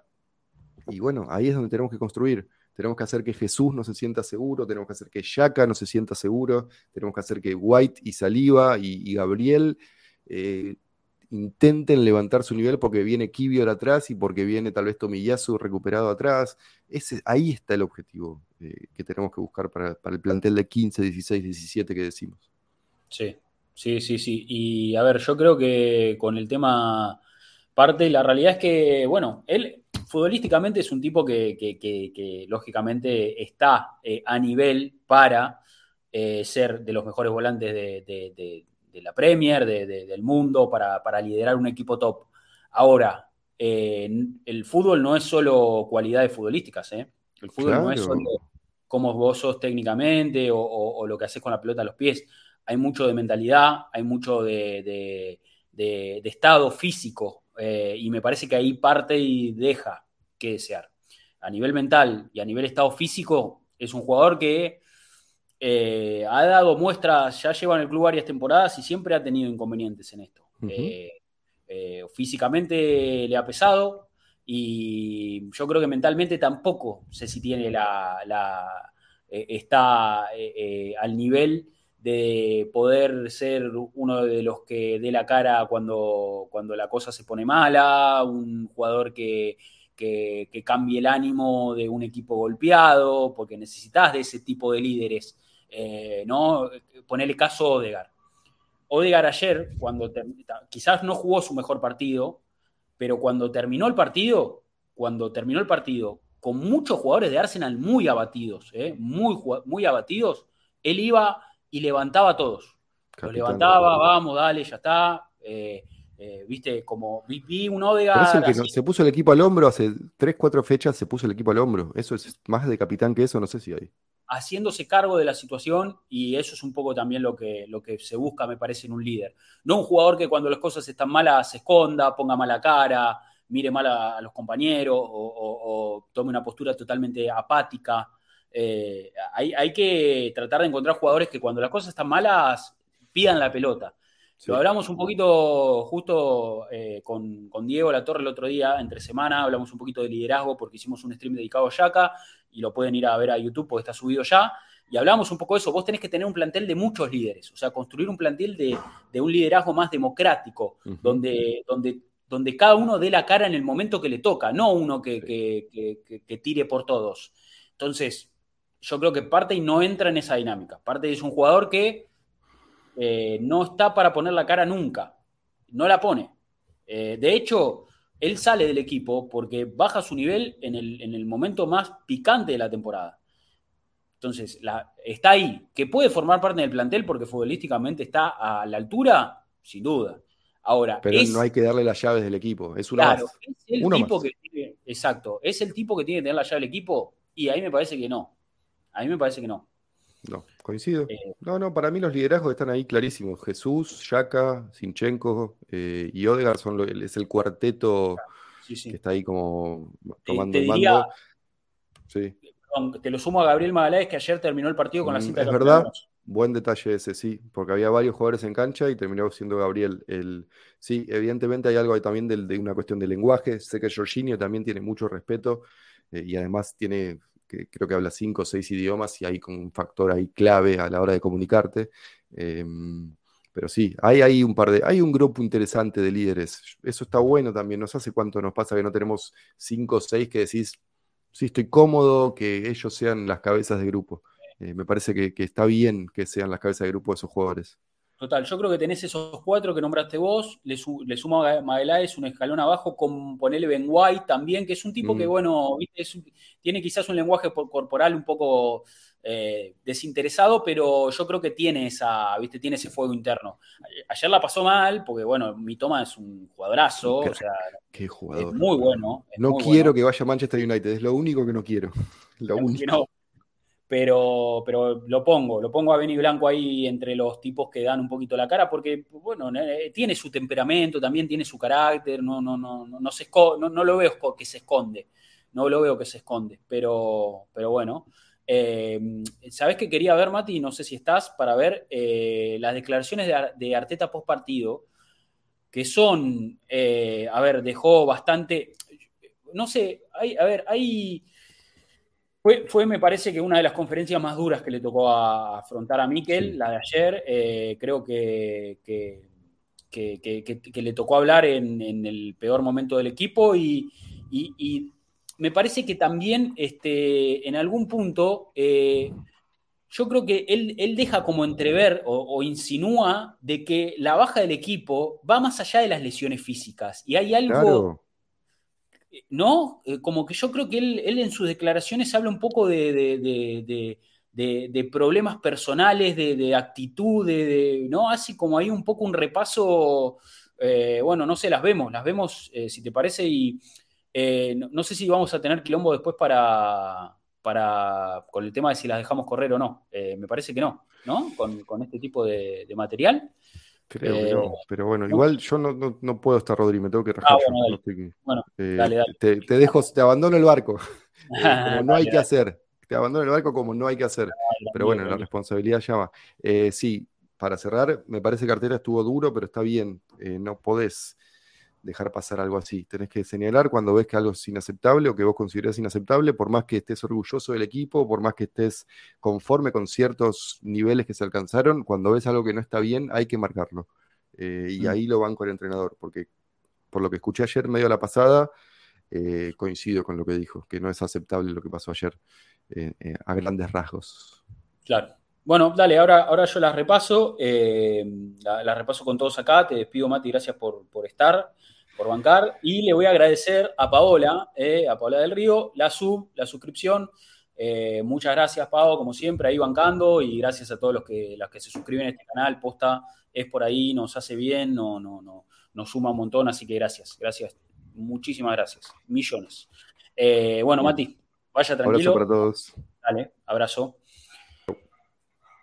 Ahí entonces, bueno, lo, dejamos ir a Matic y seguimos. Eh, acá, ¿les parece si vemos las declaraciones post partido Arteta? Que como digo, me parece que eh, tuvo que poner la cara eh, en, yo, creo que debe ser la, conferencia de prensa más, más, difícil que le ha tocado afrontar a Arteta esta temporada.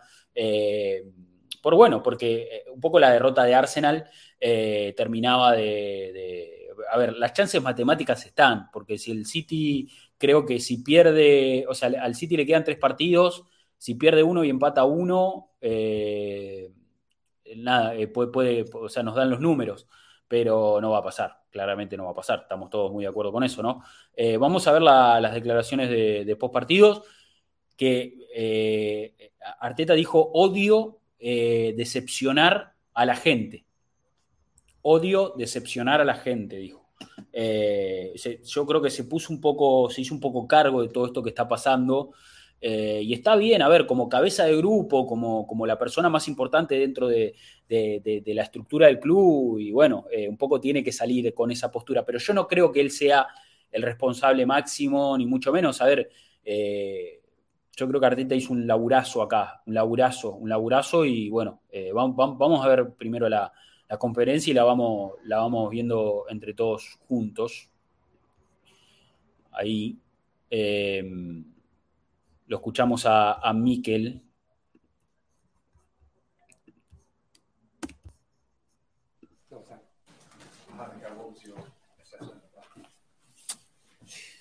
But uh, a really different feeling to the to the feeling that we all had Tengo sentimientos muy diferentes. after last Sunday when we we felt proud and we felt um, O sea, habla de que se siente diferente con respecto a lo que fue el partido con eh, Newcastle, ¿no? Donde se sintió muy orgulloso de, de los jugadores por la actuación que hicieron, ¿no? Ganamos en, en Sunshine Park, la verdad, jugando un, un partidazo. ¿eh? Habla, habla un poco de eso. That we really did what it takes to to win in certain moments and, and today is completely the opposite. Today we have to apologize to our people. Dice, "A- ahí hicimos lo que teníamos que hacer para ganar, acá hoy la verdad que hicimos todo lo contrario y le tenemos que pedir disculpas a, a nuestro público, especially for the performance that we had uh, in the second half. Principalmente por el partido que hicimos en el segundo tiempo. Me preguntan si la, la carrera por el título está completamente terminada. What I have to accept first is uh, what happened on the Primero lo que tengo que aceptar es lo que pasó hoy. second half digest it Todo el tiempo. um, individually look at what we have to do very differently for the next match and um, and after that till para mejorarlo para el siguiente partido, ¿no? mathematically is over uh, Matemáticamente no está terminado. um, the second position is is secure that's not going to Tenemos asegurado el segundo puesto, change. Um, but uh, we have to digest, and that's going to take a few days. What was your what was your assessment of the, the first goal? There were suggestions that, that Kivior might have been fouled. Did you think the VAR should have looked at that? le preguntan por el VAR en el gol, ¿no? En el gol de, de Enciso, ¿no? Por, por la supuesta falta eh, a Kivior que se le sale el botín. I don't know. We're not going to change that. Um, the first half was a, a very competitive first half. We expected that a lot of interruptions, and there were 30 fouls in the game. They had no flow. Uh, we have some big Habla un poco de que hubo mucho, el juego estuvo muy interrumpido, no fluía por faltas, eh, ¿no? Hablando un poco del arbitraje también. moments, especially when we regained the ball really high off the pitch. There are six situations that we should have done much better. And when they propose a game like that, you have to be and capitalize very quickly on those moments. And Cuando se propone un partido así, tenés que capitalizar las situaciones que tenés. and we didn't. And the second half, the moment we lost certain runners, we started to lose a lot of duels in our last line. Y en el segundo tiempo empezamos a perder duelos, Uh, conceded two two very very poor goals. los dos goles, dos goles muy pobres, dice él, porque sí, la verdad que los dos goles de Brighton, los dos primeros son eh, errores eh, o, o displicencia o, o- o- o la verdad que tienen que ver con, con- con terreno que, que cedemos nosotros. Um, we had no answers to that. That's the reality. After the second goal, the No, no tuvimos respuesta, dice, no tuvimos respuesta para eso. team had no answers to that, and, and I am responsible for that. Soy el responsable, dice, soy el responsable de eso.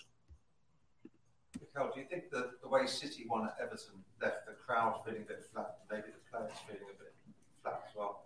I don't know, but this is this cannot be uh, this cannot be the the way to justify what happened in the second half. In the, Claro, él dice que no, no, no se puede justificar eh, la, la derrota o, o cómo el equipo jugó en el segundo tiempo por, por, eh, por- por- porque no cobraron el, el- o sea, porque no hubo VAR en el gol. O sea, no, no, el equipo jugó muy mal. in the first half, it didn't happen. That it was very um, interrupted and, and En el primer tiempo eso no pasó, el juego estuvo muy interrumpido, lack of flow, and, um, faltó and it was fluidez, a lot of duels, obviously, because it was a man-to-man game.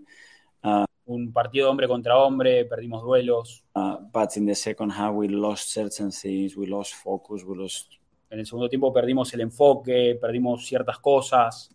pairs, and uh, and became a really dangerous game to play. You've only won two of the last seven games now. It's almost like teams almost run out of steam. Is that unfair? No, I think we had the highest running stats Dice, creo que le preguntan por, por la racha de partidos y él dice, tuvimos la, la- eh, rachas más altas in the league. en la liga. So I don't think that is the case. Today, I think individually we were below par, to be gentle. Darren? What's your overriding emotion right now? Is it frustration that you just, I think you just mentioned, or is it pride that you've massively overachieved and smashed it at the start of the season? At the moment, it's just frustration. I, Hasta el momento es frustración the feeling that we gave the game away de que perdimos el um, in partido. the second half. And uh, we fought really hard to be in the position that we are in. And today was a critical moment um, to keep hoping and keep digging um, for that dream. And uh, Era un partido crítico para, para seguir soñando, dice, y lo dejamos ir. uh, and when you have to play in these moments, you cannot do what we did in the second half. Claro, en este tipo de, de momentos, en este tipo de partidos, no podés hacer lo que nosotros hicimos en el segundo tiempo, donde jugamos pésimo. Uh, and then we have to look if a team is cap- the team is capable of doing that uh, when it comes to the biggest stage. It's a lot of things that uh, we have to analyze and think about because it cannot happen. Claro, no pueden pasar estas cosas, hay que analizarlas. Cuando vos estás en este gran escenario y, y respondés de esa forma, eh, no, no puede pasar. Um, Can I just ask you about Gabriel Martinelli and how his ankle is? We don't know. He's in a boot at the moment. Le preguntan por Martinelli y dice que todavía no, no, no sabe, Uh, he was very uncomfortable to walk. He could not carry no estaba cómodo para caminar. playing. So no obviously estar jugando. we need to to scan him and uh, Hay que hacerle, lógicamente, estudios y, bueno, ver, and see the extent of that injury. a ver cuál. just in a different way, Grado de it's lesión. probably not the right time to ask this, but try to look at the bigger picture. Do you feel that this season has given you somehow more conviction and more hope? Bueno, ahora le preguntan un poco por la temporada, ¿sí? ¿no? si le da esperanza, eh, cómo, cómo, cómo la analiza él. Y acá empiezan las respuestas donde les digo que, que habla un poco más, o sea, habla más allá de lo que son los problemas físicos del equipo, si te faltó o no un jugador, ¿no? Habla de cuestiones mucho más profundas. Y bueno, eh, nada, me parece que es un poco lo- lo- el análisis, ¿no? Of what you want to do with this club, with this situation, with this team going into next season and beyond? In a sense, yes. O sea, en, en cierto punto sí, él cree que hubo un progreso, Um, but with the level that is required pero el, el nivel que se requiere to fight for the Premier League the way para pelear por la Premier we want to fight and to be in the Champions League y estar en la Champions and fight in the way that we have to fight in Champions League um, is a lot to think about. hay mucho para pensar, dice. Hay mucho para pensar. Just on, on that, Michael, there's really a sense that a young team push itself to the limit, and that's today is what happens. Do you think that, or can you accept that even? I don't know. Um, I'm responsible for what happened. Esta, esta, esta respuesta es eh, muy interesante. Esta respuesta creo que es la, la más eh, interesante y acá es donde de, de- de los que yo le, le hablo y de los que yo decía que, que, que- que podamos, o sea, que, que veamos un poco cuál es la, el análisis que hace Arteta, que es, digamos, la, figura acá y el, tipo que, lidera un poco todo este proyecto. Eh, y, bueno, eh, es, muy interesante. Lógicamente en caliente, el partido acaba de terminar, Arsenal acaba de perder acá con Brighton. Eh, y, y, Mikel se echa mucho la responsabilidad acá y habla de un poco cómo, cómo al equipo le falta, le falta bastante. Miren, miren esta respuesta, es interesante. Today, my job is to get the best out of every single individual that Mi trabajo es sacar lo mejor de cada individualidad that we have in our hands, and if we have to take in Esto, esto, a ver, yo quiero que ver si, si esto ustedes lo interpretan igual que yo. have in our hands, and if we have to take in there for 10 and a half months, Él dice, ¿no? Eh, o sea, llevar al equipo ahí, tipo, eh, ¿no? Y, y yo creo que hace como tener el agua al cuello, pero con la boca afuera, o sea, pudiendo respirar. eh, y, y me parece que él dice, fallamos en que el equipo se, o sea, se sostenga, eh, no se hunda. Me parece que ese es un poco lo que él quiere decir, ¿no? No sé si ustedes hacen la misma, la misma lectura que, que hago yo. La- la- vamos de nuevo. in our hands, and if we have to take in there for 10 and a half months, Tener al equipo ahí por 10 meses y medio, we have to, and I have to, and I have tried to do that intenté hacer eso um, with the best ability, but today, con mi mejor de habilidades, obviously, I didn't do it. pero hoy obviamente no lo hice, dice. Y yo creo que ahí habla un poco de que el equipo se hundió. Se hundió. O sea, tenía la agua al cuello y se hundió. Eric, the way you're talking, Miguel, it sounds like your digest is, is, is, is wider than just this run. It's about looking forward and about what you're going to need, how you're going to change the squad for next season, and maybe your thinking has changed over this run. My thinking it's exactly the same. Um, Sigo pensando lo mismo. obviously, what the team has done over the last 10 months Lo que el equipo hizo los últimos 10 meses is very different to what anybody expected. es muy diferente a lo que todo el mundo esperaba. Um, and that generates a little bit, um, a lot of expectations Eso, lógicamente, genera expectativas as well. And it, it generates enthusiasm and happiness and joy and, genera entusiasmo, felicidad, and looking that we have to do that. And that's something that has to be managed uh, y eso hay que manejarlo, hay que saber manejar esas emociones. in the right way. And after we have the responsibility to make sure that the team performs like that. And Y yo tengo la responsabilidad de que el equipo rinda así. I am the maximum responsible to that. So I hate Soy el máximo responsable.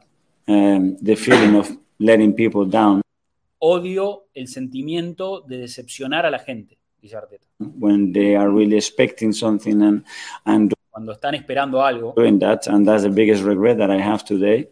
y esa es mi, mi mayor, eh, eh, no, no sé cuál sería la, la traducción, pero es como mi, mi, mi mayor rencor, digamos, ¿no? Lo, lo que más me, me- me lamento.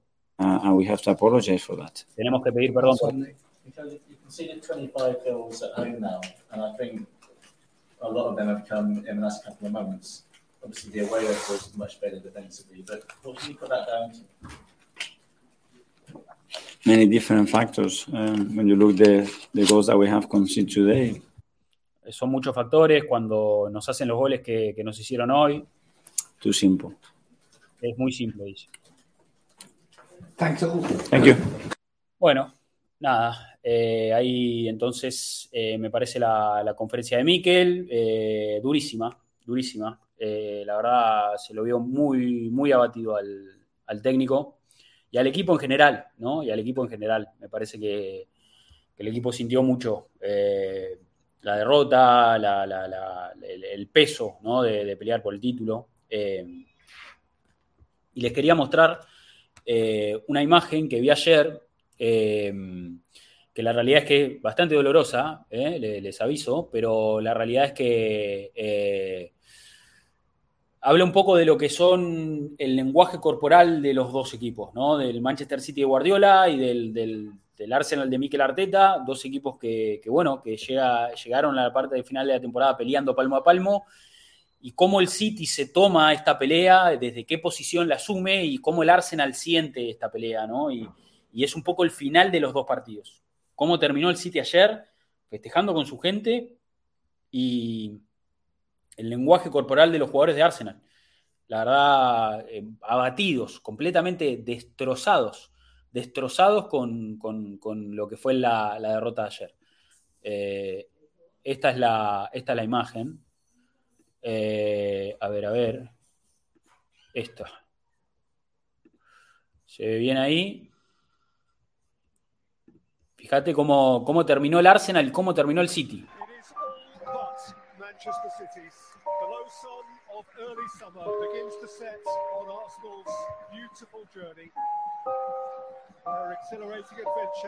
Mirá, mirá- mirá cómo están los, o sea, cómo estaba Ben White, cómo está Smith Rowe tomándose la cabeza. Eh, y, y- y fíjate Guardiola aplaudiendo con la gente, o sea, eh, y, y cómo el City festejó esa victoria en Wilson Park. Y Arsenal completamente, mirá.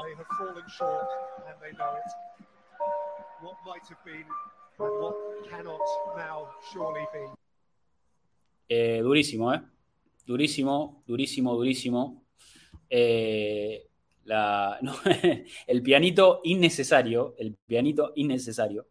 Pero bueno, es un poco, como les digo, de- desde qué posición está, está cada uno, qué, qué- qué pelea, qué pelea decidió, decidió llevar cada uno y de qué lugar. Eh, hay, que quitarse la. Eh, bueno, nada, qué sé yo, gente. Hasta acá, hasta acá hemos llegado, me parece, con la pelea del título. eh, y estuvo linda y bueno, nada, vamos a, las preguntas, así ya vamos cerrando también este, este stream. Eh, eh, también episodio del podcast, claro está, donde, donde estuvimos hablando un poquito de la derrota ante Brighton y analizando un poquito todo lo que tuvo que ver con, con este partido que un poco despide al Arsenal de la pelea por el título. Yo creo que ya, ya estamos fuera, más allá de que matemáticamente haya posibilidades, no, no va a suceder, no va a suceder. Vamos a entonces acá a nuestra cuenta de Twitter, Comenta en el primer mensaje Ricky Hidalgo, dice, mermados y ya sin posibilidades de premio, las sensaciones de mucha decepción eh, por ahogarnos en la orilla. La verdad que no faltó en muchos aspectos, además de la lesión, y faltó la actitud para cerrar bien la temporada. En eso deben mejorar y vendrán mejores eh, tiempos mejores. Y esta es la, imagen de bar de la depresión que nos pone Ricky Hidalgo. Bien, me gusta que por lo menos nos tomemos con, con memes, ¿no? Toda esta cuestión. Nos comenta ahí la gente de Arsenal Venezuela, el amigo Oscar, le mando un fuerte abrazo a Oscar, que decidió lanzar esta página eh, de Arsenal Venezuela hace muy poquito, así que todos los gunners venezolanos, por favor, siguiendo a Oscar y todos los gunners también de Latinoamérica bancando a, a Oscar, que le mete mucho contenido, le mete placa, le mete análisis, le mete dato, le mete todo, hilo, la verdad que crack total. Dice, pareciera ah, que hay un tema de actitud y mentalidad que se quiebra, el equipo, cómo puede estar conectado de la misma manera se rompe y luce desconectado? ¿Cómo evalúan el aspecto mental, psicológico y anímico de cara a la próxima temporada? Buena pregunta, buena pregunta. Y la realidad es que, a ver, yo creo que todos estos contratiempos y todos estos tropiezos también te construyen eh, una, lo, dijo, lo dijo Adrián eh, cuando, ah, cuando hizo con el stream con, con Diego Latorre por, para el post partido del Arsenal eh, City, del City Arsenal, mejor dicho, y hablar un poco de ese callo competitivo, ¿no? De, esa, de, esa, de ese caparazón, ¿no? De esa coraza que va generando con las derrotas para, para, para poder ser mucho más eh, fuerte a futuro. Y yo recordé un poco también, a partir de esta, de esta derrota, a partir de, este, de, este, de esta frustración de haber perdido el título eh, eh, a manos del City en esta campaña, de un poco de, un Arsenal que, la verdad que tuvo también, para tener sus momentos de triunfo y sus momentos de victoria, tuvo que pasar por, por, momentos malos para, para, poder construirlo. En, en la previa a la temporada de los Invencibles, eh, en la previa a la temporada 2003-2004, eh, el Arsenal en esa campaña 2002-2003 pierde el título, sale segundo a manos del Manchester United y pierde la liga por márgenes muy finos y se le escapa el título después de estar puntero, eh, termina perdiendo el campeonato con el United y a la temporada siguiente sale campeón invicto. Entonces, la realidad es que yo creo que esta, e, e, esta, esta campaña eh, es un poco también la previa a algo mucho mejor. No hay que pensar que acá termina todo. No hay que pensar que acá se hunde el equipo y que vamos a quedarnos con una buena temporada. Y, la temporada que viene vamos a, hacerlo mal. Yo creo que la temporada que viene lo podemos hacer mucho mejor. Y, eso ha pasado constantemente a lo, largo de la historia de Arsenal. A ver, Arsenal, eh, no sé, eh, la realidad es que, para llegar, no sé, al, doblete de, 1970 a la temporada 70-71 con Bertie como entrenador, el Arsenal antes pierde dos, finales de Copa de la Liga consecutivas, la segunda contra el eh, Town que estaba en tercera división. Y, eso hizo que, jóvenes de ese equipo, ¿no? como John Rafford, eh, George Armstrong, Peter Story, gente que estaba eh, haciendo sus primeras armas en el primer equipo del club, empiece también a afrontar las frustraciones de otra manera. Eh, y, ese equipo también logró victorias muy importantes para poder construir ese gen competitivo y, ese, y, tomar otra postura, ¿no? otra mentalidad, ser mucho más fuertes. Entonces, me parece que, bueno, que esto esto es parte de un proceso. Y lógicamente que Arteta todavía va a estar al frente de este equipo la temporada que viene. Estos jugadores van a estar eh, en este equipo la temporada que viene. Y tenemos que pensar que esto va a ir a mejor. No, no, no pensemos que acá está todo perdido. Eh, esto sigue, esto sigue. Y la verdad que hicimos un campañón. Y hay que, y hay que entender que, bueno, que, esto puede ser la previa de algo mejor.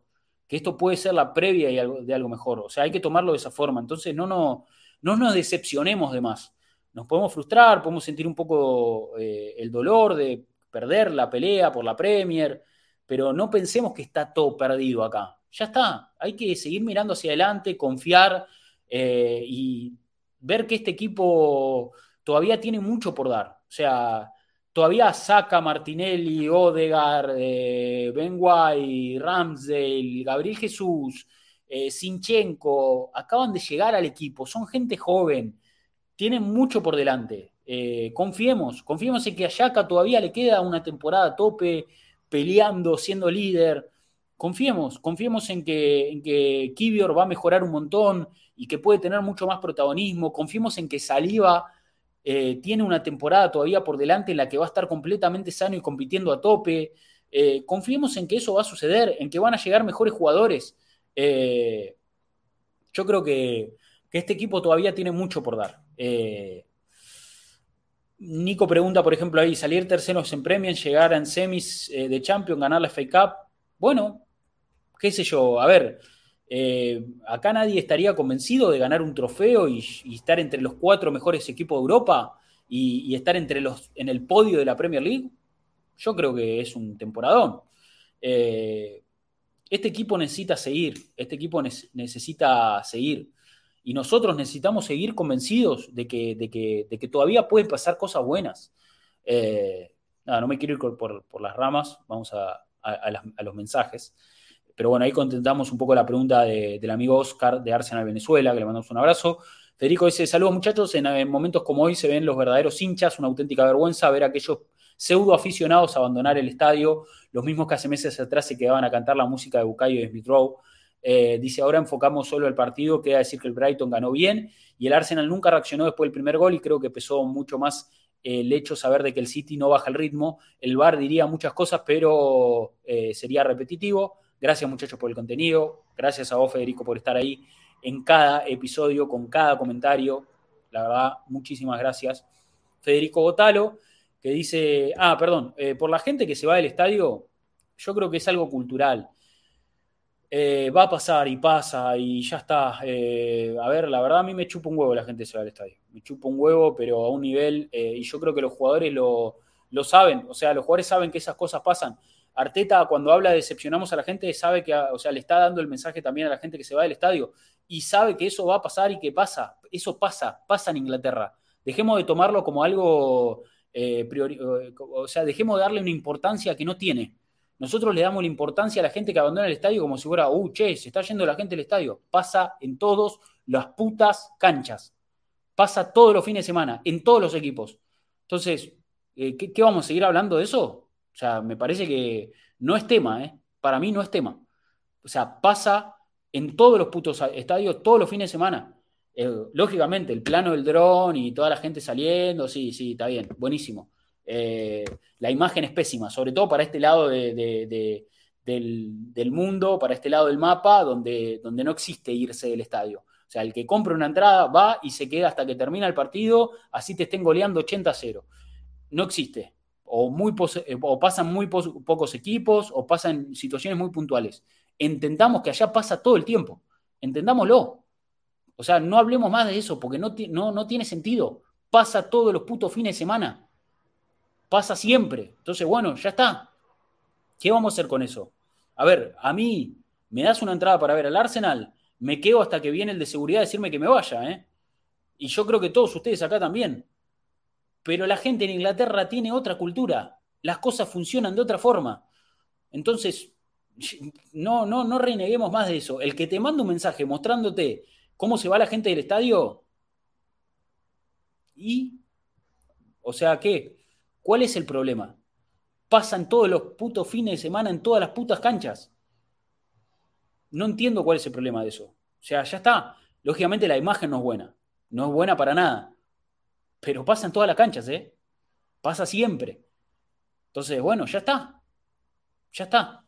La verdad, a mí, o sea, no me va ni me viene. Yo sé que, a ver, como les digo, eh, es algo cultural. no sé, o, no sé si sienten o piensan que estoy haciendo una lectura incorrecta, no sé qué pensarán ustedes. Eh, yo creo que eso está en todas las canchas.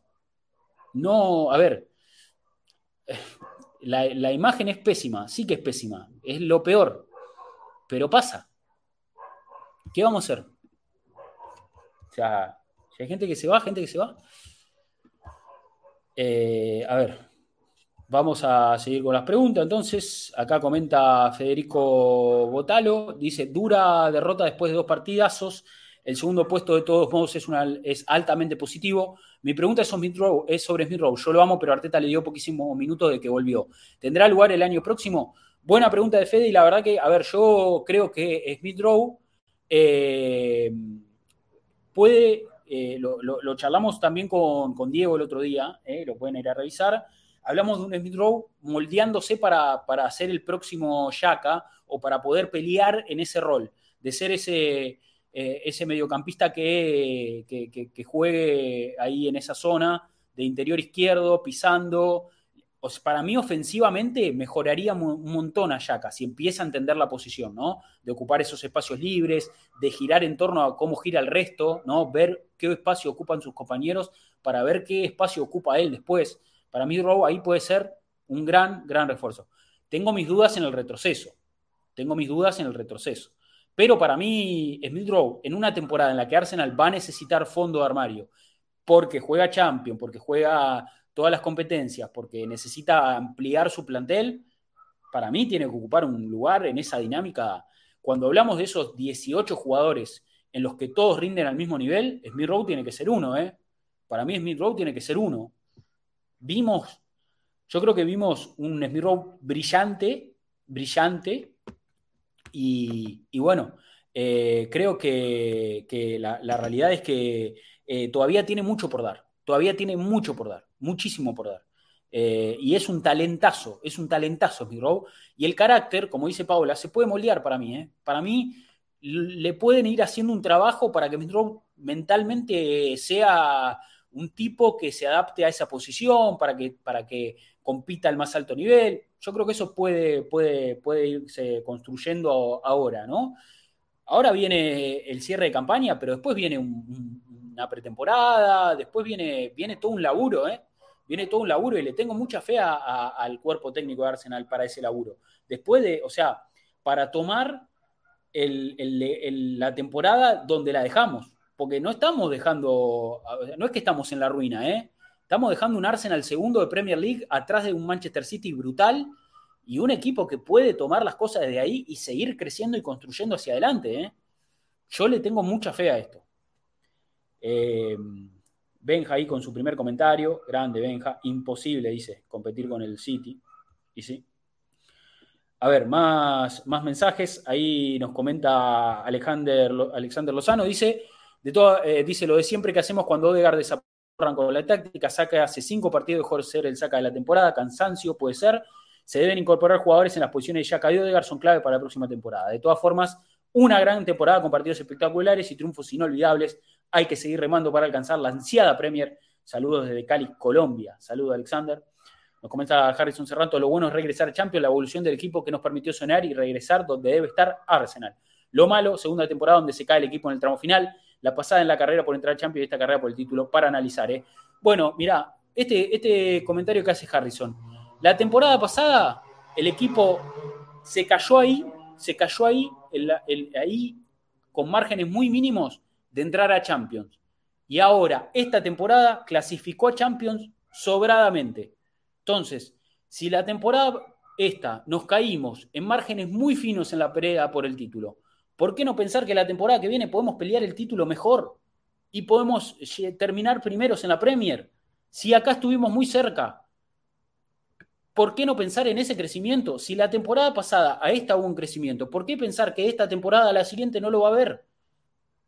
Yo, yo espero lo mejor, ¿eh? Yo espero lo mejor. Es muy difícil salir campeón, sin duda que es muy difícil salir campeón.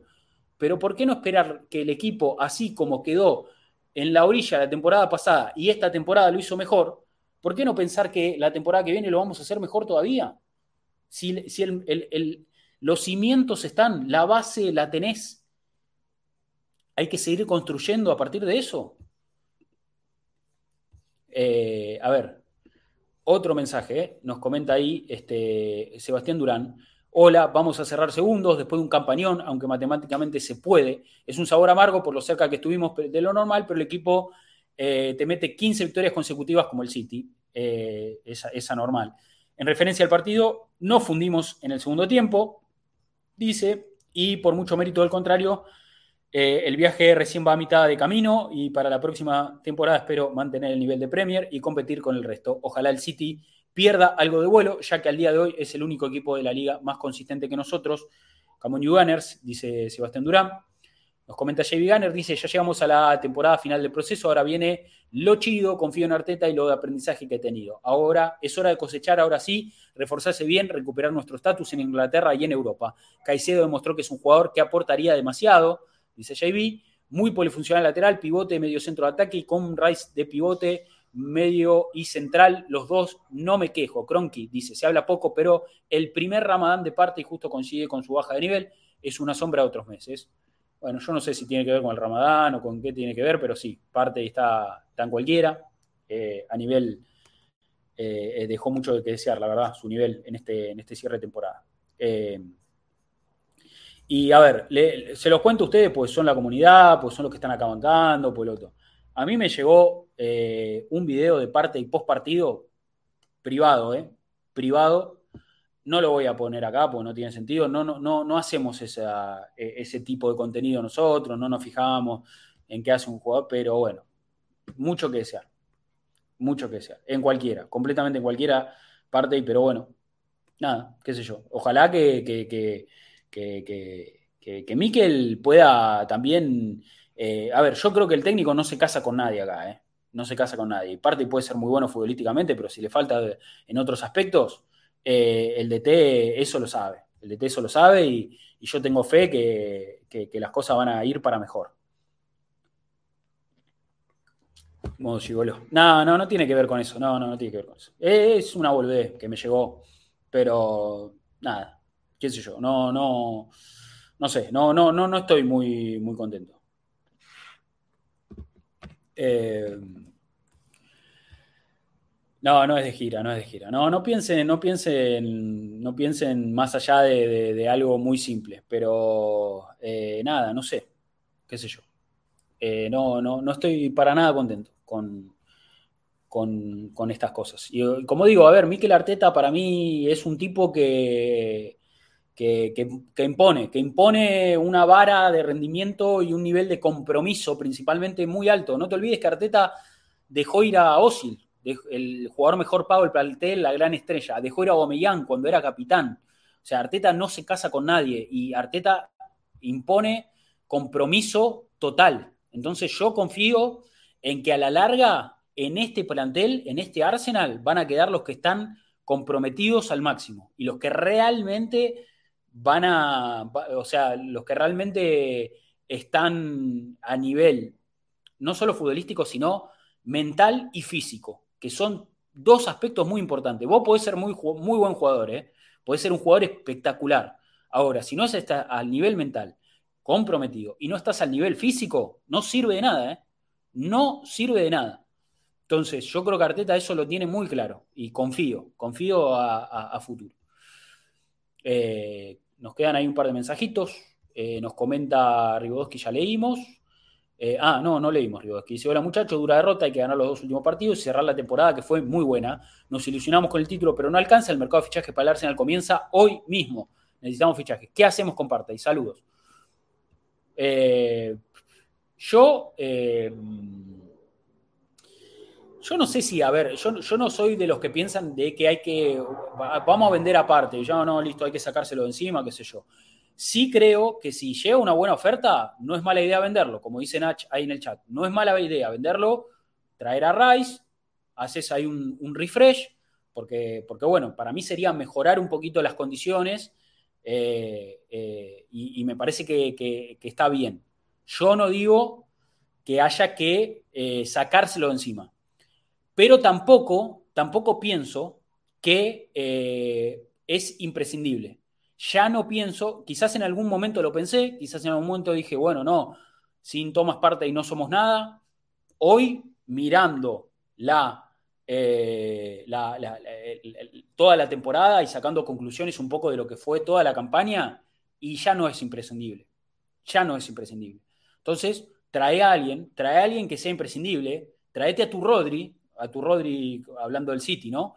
Tráete a tu Rodri, trae a Declan Rice a ver si puede ser ese tipo que juega todo el año a super nivel, comprometido al máximo, con la cabeza eh, conectada en el, de principio a fin, que no se lesiona, que, que no se manda, que no comete errores. Trae a ese jugador, a ese jugador. Eh, a ver, yo creo que puede aportar, ¿eh? Como digo, futbolísticamente tiene para aportar, tiene para aportar. Pero no sé si, si es el jugador imprescindible que pensábamos que era. No sé, no sé si es el, el- tipo que es el, el- núcleo, la figura que no puede faltar. Ahí ya me parece que no. Ya ahí yo creo que no. Hoy podemos eh, pensar que, que esa posición es mejorable también. Eh, ¿Por qué no?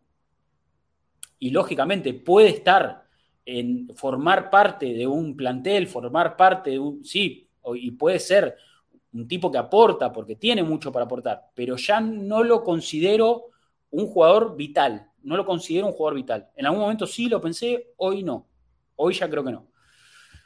Eh, ¿Qué opinás de Benito? Me dicen acá, es un crack, Beni, crack total, eh, tipazo, tipazo. Eh, me, me encanta lo que hace, me encanta. Para mí, de los mejores streamers de fútbol de, de- Argentina, sin duda, y, de, de- habla hispana, seguro. De los mejores streamers de fútbol, Benito. Crack, total, lo banco, le mando un abrazo. Abrazo grandísimo. Eh, te acabo de descubrir, soy hincha de la Leti. ¿Qué pasó con parte? Bueno, ah, estuvimos hablando hasta recién de eso, hasta recién, así que lo pueden ver en el bot. Y si no, bueno, eh, ya, ya podemos hacer alguna, alguna, alguna charla. Eh, vamos con las preguntas que, que quedan.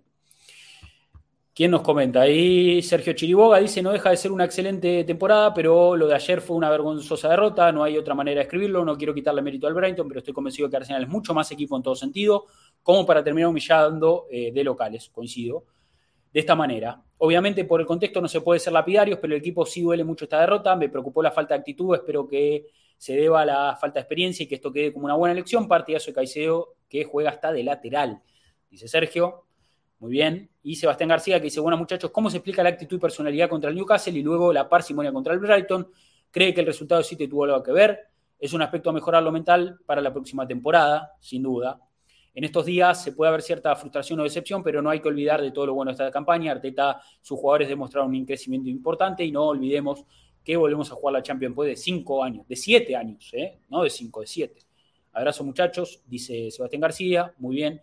Eh, bueno, hablamos un poco de cómo se explica esta derrota. Para mí fue un poco de todo. Un poco el desgaste que te generó el partido con Newcastle, más allá de que ganaste, y la victoria previa del City, cómo el City festeja con su gente, cómo llegas vos.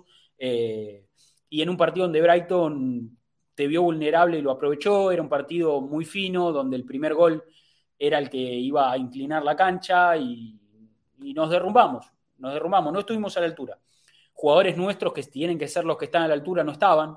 Gabriel Jesús, Saca, Ben White jugó mal, lo, Mitoma lo bailó. Eh, bueno, nada. eh, el error de, de Kivior y de todos en el gol, como lo vimos. El segundo gol también el error de Trozar. Y ya está, te pinchás, te pasan por arriba. Te pasan por arriba. Eh, y Brighton que venía de jugar muy mal, pero que se está jugando el acceso a Champions y, nos agarró muy, muy, muy mal, nos agarró muy, muy desplomados. No, nos mataron, nos mataron.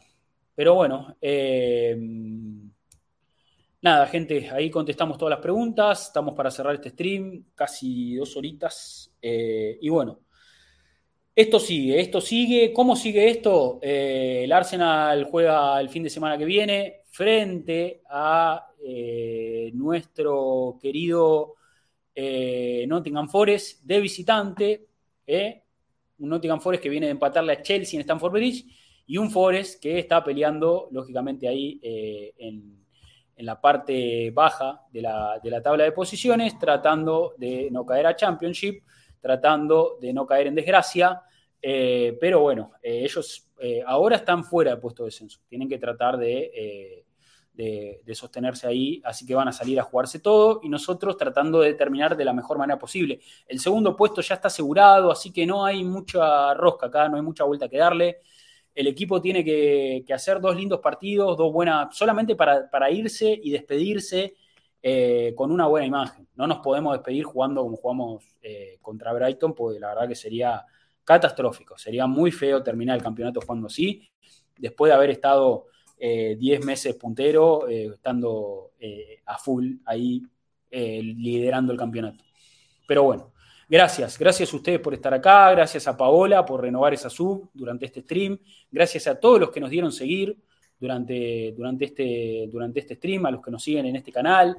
Sería lindo, bueno, la verdad, terminar la, la, temporada con la mayor cantidad de seguidores, con la mayor cantidad de suscripciones, es un poco, la verdad que un, muy buen... Eh, porque, porque bueno, el, Arsenal hizo su temporada, nosotros estamos haciendo la nuestra, acá con este espacio, con este contenido, eh, tratamos de dar lo mejor. Y a ver, uno mira para atrás y tuviste esos streams donde estaba feliz, contento, nos cagamos de risa, che, qué bien que jugó el equipo, lo que jugó, saca, cómo rindimos, eh, el cambio que hizo Arteta y eh, y hoy nos toca otra, hoy nos toca más eh, lamentarse, sufrir, sentirse mal, estar decepcionado. Pero esto es un poco lo que de, este, de esto está hecho, ¿no? De esto estamos hechos, de altos y bajos, porque así funciona, porque vamos a tenerlos.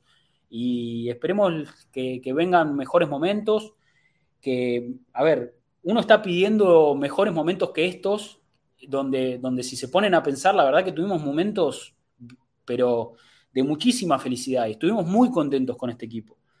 Entonces, bueno, estamos tratando de que, de que, de que esto siempre vaya más, de que esto siempre sea mejor.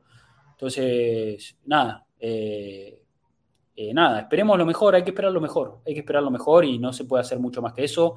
Yo lo que quiero es que el equipo ahora cierre la temporada con dos buenos rendimientos, que, que, que deje dos partidos lindos, ante Forest, ante Wolverhampton y que el equipo se despida con, la cabeza en alto. Que se despida con la cabeza en alto, por lo menos. Eso es un poco lo que estamos pretendiendo. Así que bueno, nada, gracias, gracias, Che, gracias por bancar. Como les digo, gracias a los que nos siguieron, gracias a los que se suscribieron. Si están acá en YouTube mirando el episodio en diferido, eh, el episodio del podcast, gracias, valórennos, denos manito arriba en el video para que el equipo, para que, perdón, para que el video circule un poco mejor.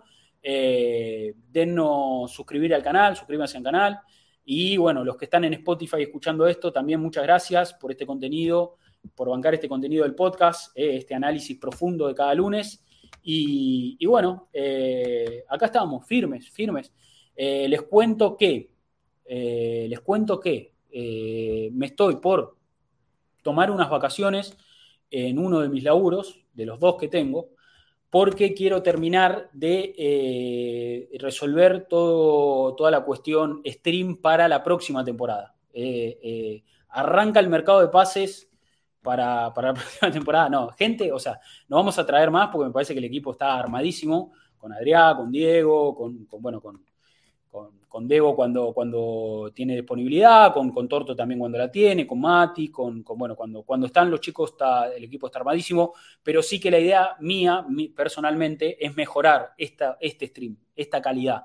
Así que estoy por armar algo eh, mucho más profesional, cámara, micrófono, eh, luces LEDs, todo el, todo el circo, así que me voy a tomar vacaciones en uno de mis laburos para tener tiempo para dedicarme a eso, así que la idea es ver si para eh, ya eh, el cierre de la campaña o, bueno, ya arrancando la temporada que viene, podemos tener todo el bolichito armado, ¿sí, Nico? La idea es armar un lindo boliche, un lindo boliche eh, con, barra y con, pista de baile, sí, todo, todo completito. Así que, nada, quiero, quiero, quiero meterle onda a esto. Uh, para, porque es para ustedes, para, para, para hacer algo, un producto mucho mejor por un, con caño. Eh, un, producto mucho mejor. La idea es siempre dar un producto mucho mejor, así que estamos en eso, estamos en eso, laburando para eso. Eh, y bueno, nada, gracias, gracias a ustedes por estar acá. Se agradece, se agradece. Nos vamos a encontrar seguramente eh, ojalá llegó medio tarde, Mauro, bienvenido, pero bueno, eh, puede ver el bot, puede ver el episodio en YouTube si no. Muy bien, muy bien, gracias amigo, muchas gracias. Los edits de Mauro, ¿eh? ¿A qué nivel están? Terrible. Eh, Imagínate si hubiéramos salido campeones, si hubiera armado unas placas de la hostia. Eh, bueno, nada, gente, gracias, gracias, che, gracias. Este es un podcast serio, dice Paola. Eh, bueno, nada, muchas gracias, muchas gracias. siempre se agradece mucho. Y bueno, veremos, veremos qué nos depara el destino en este espacio, qué más podemos ofrecer.